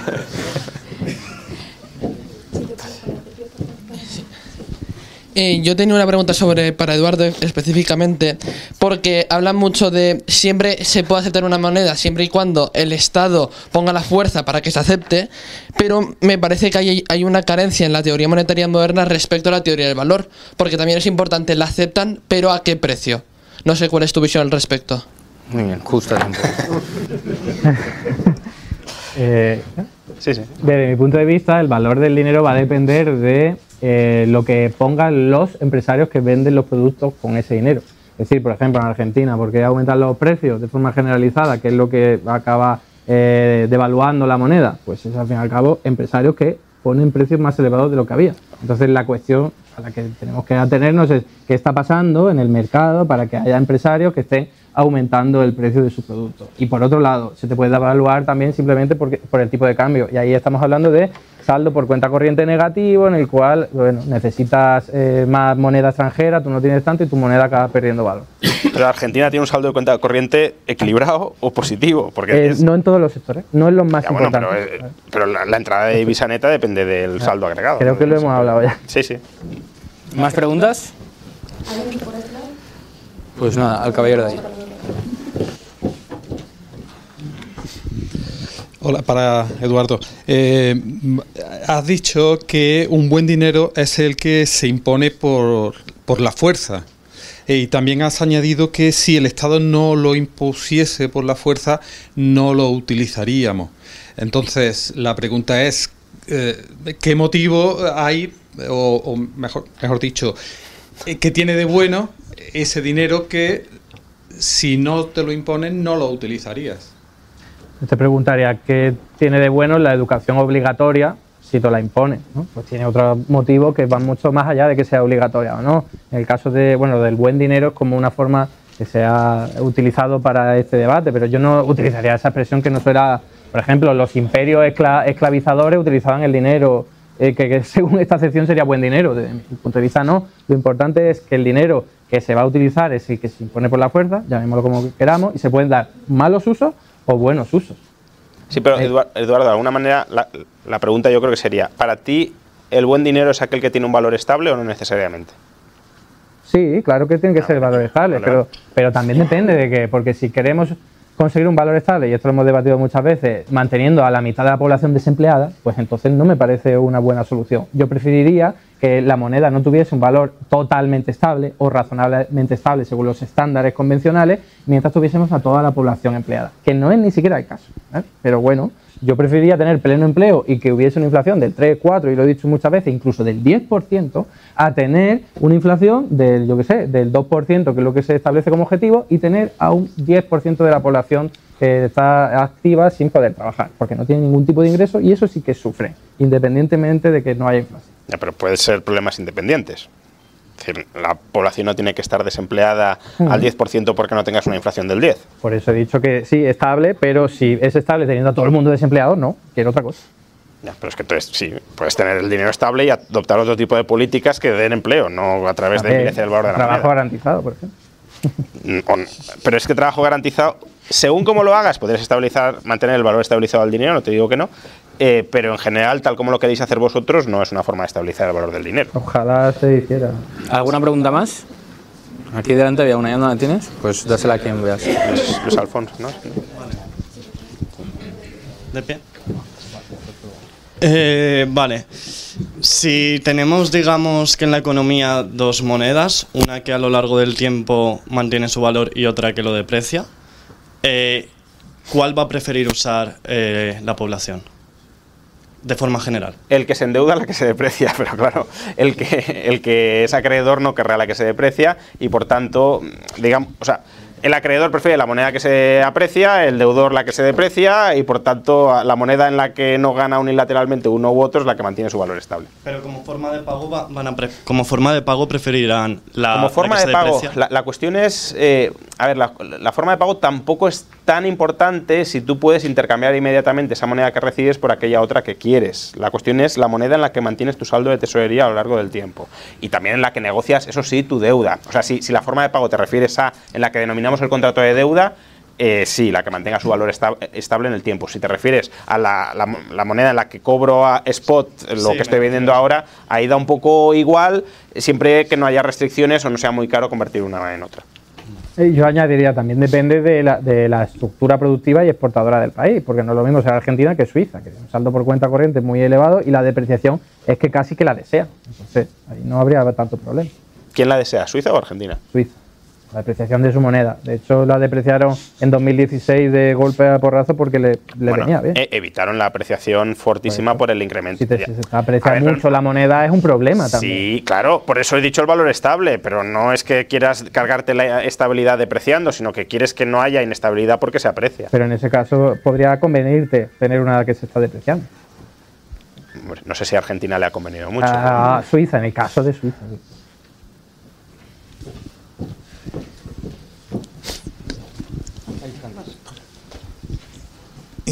Señor Garzón, la moneda de Bristol de la que hablaba, según leo aquí en un periódico de internet, que es bbc.com, pero que escribe en español, funciona de la siguiente manera.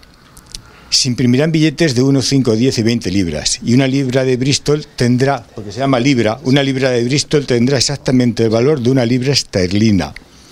La gente abrirá una cuenta con la Unión de Crédito de Bristol, que administrará el esquema, y por cada libra esterlina que depositen se le acreditará una libra de Bristol, que además tendrá el mismo respaldo que tenga la, la libra normal por la Autoridad Financiera Británica, es decir, el Banco de Inglaterra. La libra de Bristol no es más que un certificado de una libra y nada más. Algo, un esquema eh, que es algo así como si a los euros o a los billetes de euro que van a circular en España se les pusiera la cara de Isabel la Católica o de Santiago Carrillo, porque así, pues, digamos los recibiremos con más calor y más cariño. No es nada más que eso, no es más que un certificado y nada más. Simplemente para fomentar para fomentar el comercio local. pero por- por eso el ayuntamiento, el ayuntamiento de Bristol, aunque no lo dice aquí, estoy seguro que admite también eh, las libras normales y corrientes y que y que además que, o sea que, que no es más que un certificado de una libra y ya está. Eh, es que a lo mejor no me has entendido cuando lo explicaba. Decía que la moneda social que comenzó siendo originada por una iniciativa privada sobrevivió porque le- el ayuntamiento le dio respaldo. Simplemente eso. Porque lo que te está diciendo es que No, que quien le da respaldo como quien le da respaldo como acabo de leer es el Banco de Inglaterra. El Estado detrás, el Reino Unido. No, pero no y el Banco emisor- de no el- Bristol. No el emisor de la moneda de Bristol. Por cierto, por cierto que el Real de A8, el Real de 8 cuando más circulación tuvo fue cuando menos poder tenía ya la monarquía española, que fue en el siglo en el siglo XVIII. Son muy cuestionables. ¿eh? ¿Alguna pregunta más?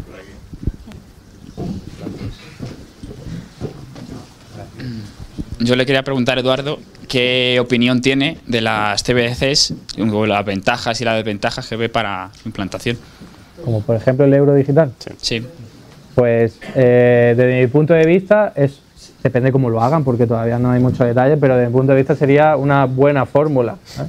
Yo sé que vosotros no pensáis eso, pero eh, sería simplemente como el Estado ha cedido una parte de la regulación del dinero a los bancos comerciales y ahora estamos los ciudadanos obligados a tener una cuenta bancaria con un banco comercial que normalmente es privado y que nos puede poner la comisión que quiera y las condiciones que quiera, que nos las comemos con patatas. Entonces, si podemos tener una alternativa pública, que es desde el Banco Central, que te lo vaya a gestionar y no necesariamente son euros y monedas, o sea, monedas y billetes, sino que es también un apunte contable directamente en tu banco central, genial, porque estoy teniendo una alternativa para que el banco comercial no me atraque. Depende luego cómo se haga. Yo sé que luego hay eh, preocupaciones de la, de- La programabilidad, por ejemplo. ¿Qué opinas de la programabilidad, la programabilidad del dinero? Que tú puedas tener caducidad con tu dinero. ¿Lo ves pues, eso bueno? No lo veo necesario para nada. No, pero eso habrá que verlo. No sabemos qué van a hacer. Tú tienes información privilegiada. No, pero por incentivos. Hay una cosa que es importante y es no trabaja el cinismo con las cosas en las que no estamos informados. ¿no? Hay una serie de proyectos en diferentes países donde se está implementando los CBDC. Perdón. Donde se están implementando las CBDC y te puedes leer el proyecto de CBDC para Europa que lo pone clarísimo. Te puedes también leer los debates que, o escuchar los debates que ha habido respecto a esto. Y hay mucha gente que está diseñando la CBDC que está a favor de lo mismo. Entonces, esto no es ninguna entelequia, esto es una realidad. Ya veremos. No, no. Ya veremos. Vale, vale, veremos. La pregunta es muy Ya concreta. veremos. Si el dinero bueno, en teoría, es el que eh, está el Estado detrás, eh, digamos, eh, a través de la coerción, haciendo que se use, y ya hemos visto en qué se basa el dinero fiat, el dinero basado en deuda y todo esto y a dónde nos ha llevado, más la maravillosa gestión de estos individuos que se dedican a la política, los demás, o sea, la ciudadanía civil global, ¿qué tenemos que hacer? Quedarnos callados, no hacer nada. O sea, ¿qué opinas realmente de que haya un invento como Bitcoin, que es una propuesta que te acepto si quieres que sea un experimento que lleva 14 años funcionando, que es la red más potente del mundo? Hablando de poder, nosotros no hablamos del poder violento, hablamos del poder de cálculo. Esto es una revolución sin sangre, nosotros nos da igual lo que los estados hagan. Si los estados quieren venir a reventarnos, nosotros estamos haciendo una propuesta pacífica, que por ahora no ha sido capaz de desmontarse. Entonces, ¿qué opinas sobre Bitcoin en sí como de tal? Y ante tu opinión, ¿qué deberíamos hacer los ciudadanos ante la psicopatía que se gastan nuestros gobernantes y cómo deprecia nuestro tiempo, ya que para mí el dinero no es más que la tokenización del tiempo? Lo que llevo haciendo desde los 18 años, militar en una organización política para cambiar las cosas en favor de la gente y de la ciudadanía. Porque yo soy el primero que está en contra de que los bancos centrales hagan y deshagan lo que quieran. Pero yo entiendo que la forma de cambiar eso es movilizándome, organizándome, sindicalizándome y cambiando las cosas desde dentro. Eduardo, ¿y no crees que puede haber soluciones descentralizadas que no pasen? No, porque el Estado tiene poder y no lo puede tumbar en cualquier momento. Bueno, pero si, si creas algo Yo que lo te que permite es que- escapar del poder del Estado, ¿eso no es positivo? No se puede. ¿Y cómo es posible? diciendo, si el Estado, eh, Estado tiene que haber. Eduardo. Yo parto de esa premisa. vale, y y pero precisamente porque tiene una unidad monetaria, cualquiera que compita va a ser derrotado. No, pero puede- Bitcoin no ha competido, por eso No, lleva pero- 14 años. Pero compites para sa- salirte del Estado en la medida de lo posible. Y si, te- y si tienes una vía de escape mayor, Lo mismo, monedas sociales, como digo, solo tienen éxito en un barrio determinado. No, no, pero Bitcoin ya lleva 14 años globalmente siendo utilizado como forma de transferir valor en el tiempo. O sea, eso no es una moneda local que Pero haya eso no es dinero.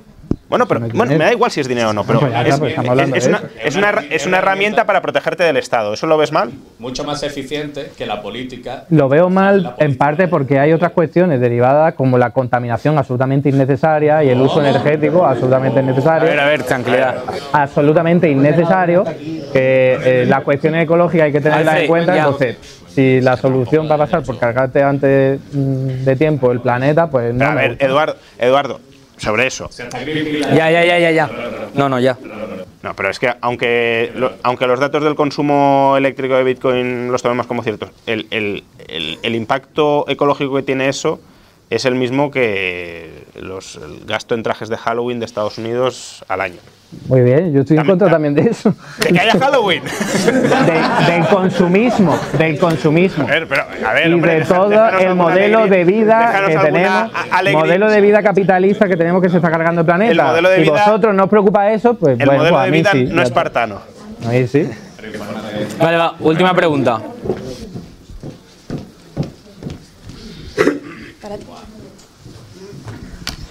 Buenas. Eh, quería preguntaros cómo veis el futuro a 20 años con la deuda que tienen todos los países más importantes del oc- de Occidente. ¿En qué Gracias. sentido? Ah, Especifica un poco si puedes aquí. ¿no? Porque- El futuro, pues, económico y sobre todo de la sociedad, hacia dónde vamos. A mi respuesta es muy sencilla, a ningún lado. Es decir, que da igual que tengamos mucha deuda pública o poca deuda pública. Japón tiene casi 300% de deuda pública sobre el Producto Interior Bruto y no pasa nada. ¿Cómo que no pasa nada? Pues que el, yen- el yen se ha el yen se ha depreciado hasta No 150. pasa- pero a vosotros veis, a vosotros os preocupa la cotización de una moneda, a mí me preocupa el bienestar de la Eh, gente. Hay pleno empleo, esperanza de vida la mayor del mundo, tienen servicios públicos de calidad. Eh, Eduardo, a vosotros os esto- preocupan cosas monetarias, muy bien, yo lo respeto, pero a mí me preocupan otras Eduardo, cosas. esto, esto ya te lo pregunté en otro momento, pero lo rescato ahora.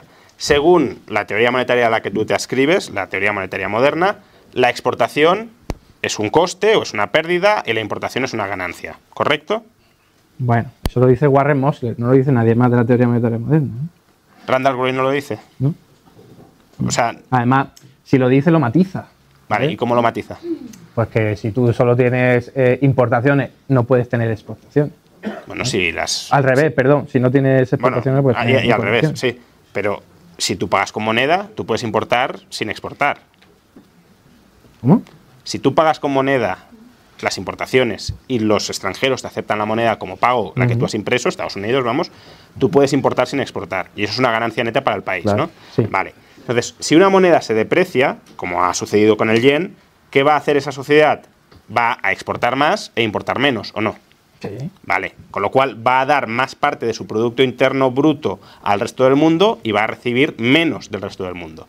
¿Eso no es una pérdida para la sociedad? Sí, pero Vale, ¿qué por- problema por, tan- hay? por tanto, no es irrelevante que la moneda se deprecie o no, porque en tus propios términos, que la moneda se deprecie es un empobrecimiento de la sociedad. Pero no se va a depreciar eh, siempre. ¿vale? De hecho, lo de Japón Bueno, es que ha sido nimio. Eh, La depreciación nimio. del yen ha sido nimio, ¿verdad? Hombre, para la gente que tiene su inversión en yenes, pues muy bien. Pero para la gente normal y corriente, le da igual que se haya depreciado la moneda. ¿Le da igual que la moneda se haya depreciado un Da 33%? igual, ni se habrán O sea, enterado la misma- mayoría. Del mismo modo que me dices, no, es que en Argentina hay una inflación del 150% por la depreciación de la moneda y eso es muy grave. Ahora me dices, no, si se deprecia un 33% el yen, no pasa nada. Y además, se ha depreciado un 33% por- porque por la debilidad productiva que tiene Argentina y que no tiene Japón. Y porque hay mucha más competencia en sus mercados. Solo matizar que, que un español que nace ahora eh, nace con una deuda de 37.000 euros. Entonces, a este ritmo. Por de- la deuda pública. ¿No es cierto? ¿No es cierto? No, no es cierto. La deuda pública no la tenemos que pagar nosotros, cada uno de nosotros. Repartirlo entre cada, entre cada ciudadano, eso es falaz. Eso no es riguroso. Pero entonces, ¿quién lo paga? ¿Quién lo- Es que no sé, si se refinancia todo el rato, nosotros no Pero tenemos que para que pagar se nada. refinancie alguien quiere... Japón lo hace todos los años. A ver, para que, para que se refinancie, alguien tiene que querer mantener su patrimonio en esa deuda, ¿sí o no? Bien, sí. Porque si en Argentina emiten deuda y nadie quiere deuda argentina, pues eso no vale nada. Vale. ¿Eh? Y, y- y todos los demás países que no son Argentina, déficit público, deuda pública y se sigue refinanciando la deuda pública. ¿Cuál es el problema? Que a veces sí, los bancos centrales dan la espalda, como ocurrió con Grecia en el año A ver, 2012. los bancos sí. centrales dan la espalda, aunque los bancos centrales no den la espalda, si los bancos centrales intercambian deuda pública por moneda y los ciudadanos no quieren mantener sus saldos de tesorería en esa moneda, se te va a depreciar la moneda y vas a tener inflación. Si la, si la demanda de moneda es No, la inflación no va por ahí. La inflación va porque los empresarios suben los precios. Pero si tú mismo La has dicho- inflación es, tú mismo, por su propia definición, es el promedio de los precios. Si los claro. empresarios no suben los precios, no hay inflación. Hombre, sí, claro, si los empresarios se ¿No? comen toda la pérdida del señoreaje Pues del gobierno no hay inflación. entonces ya. vamos a eso, no a cuánta deuda habrá. No, vamos a ver qué hacen los empresarios, por qué lo hacen, si- que a lo mejor lo tienen que hacer, pero vamos a Y preguntarnos. y si los trabajadores tampoco suben los salarios, eh, los empresarios tampoco suben tanto los precios. Pero quien sube los precios no son los trabajadores, son los empresarios, Bueno, para de- mantener su cuota de beneficio o para aumentar. Y últimamente se han echado. A ver, si de tú, aumentar. si tú cobras en una moneda cuyo valor se está depreciando, evidentemente para tener el mismo poder adquisitivo, empresario o trabajador, querrás cobrar más en términos nominales, ¿o no? O sea, ¿el trabajador no quiere mantener su poder adquisitivo subiendo el salario? Claro. Pues ya está, y el empresario lo mismo. Entonces, ¿el, origen cuál es? Que se haya depreciado la hay, moneda. hay una asimetría de poder entre el empresario sí, y el la- todo lo que quieras, pero trabajador. el pues objetivo legítimo es el mismo, que es ¿Quién- estabilizar quién- el poder ¿Quién sube los precios? ¿El trabajador o el empresario? ¿Quién sube el- ¿Quién sube los precios? ¿Quién puede subirlo o bajarlo? Los empresarios, ya está. Bueno, es ¿eh? un, un los vendedores. Un trabajador, un trabajador que vende sus servicios en el mercado, un trabajador autónomo, por ejemplo, también puede subir. Vendedor, por eso he matizado, vendedor. Los, Bueno, ve- y, los que y el venden. y el asalariado es un vendedor de fuerza de trabajo. Si me estás hablando de No, un. pero la fuerza de trabajo no, no está incluido en el IPC. Claro que no, pero, pero, es un coste de lo que sí que está incluido en el IPC. Y si tú subes ese coste, el otro para mantener su margen tendrá que subirlo. Para mantenerlo, que no necesariamente, porque tiene que mantener a Mancio Ortega su margen y ser la persona que tiene más patrimonio que los nueve siguientes a la lista. Orbe, pues eso es lo que yo quiero ir, a la simetría Sí, que- y a la desigualdad que- de renta y de quieres utilizar la inflación- Vosotros queréis mantener el statu quo en el que hay una No, yo- injusticia tremenda. Yo lo quiero cambiar. A ver, a ver, Eduardo, incluso, incluso así, si tú quieres expropiarle la riqueza al rico, utiliza la política fiscal, no la política monetaria. Porque con la política monetaria. Las dos. No, ¿Por porque con la política monetaria no le estás Y únicamente. la regulatoria también. Todo lo que sea necesario. No le estás expropiando únicamente la- eh, O sea, estás. Te, te- te está- te est- te estás cargando el dinero, generando inestabilidad en el valor del dinero, que tú mismo has dicho que el buen dinero, con otras consideraciones, es aquel que tiene el valor estable. Estás cargándote el buen dinero para alcanzar un objetivo que podrías alcanzar sin cargarte el buen Es dinero. que para mí el objetivo no es tener un buen dinero, es que la gente viva bien. Vale, y- bueno, Ya lo he dicho. bueno, con esto terminamos el debate. A ver, ya lo he dicho. Infórmate. Ya está. Eh, pues nada, con esto terminamos el debate. Muchas gracias a, a los dos.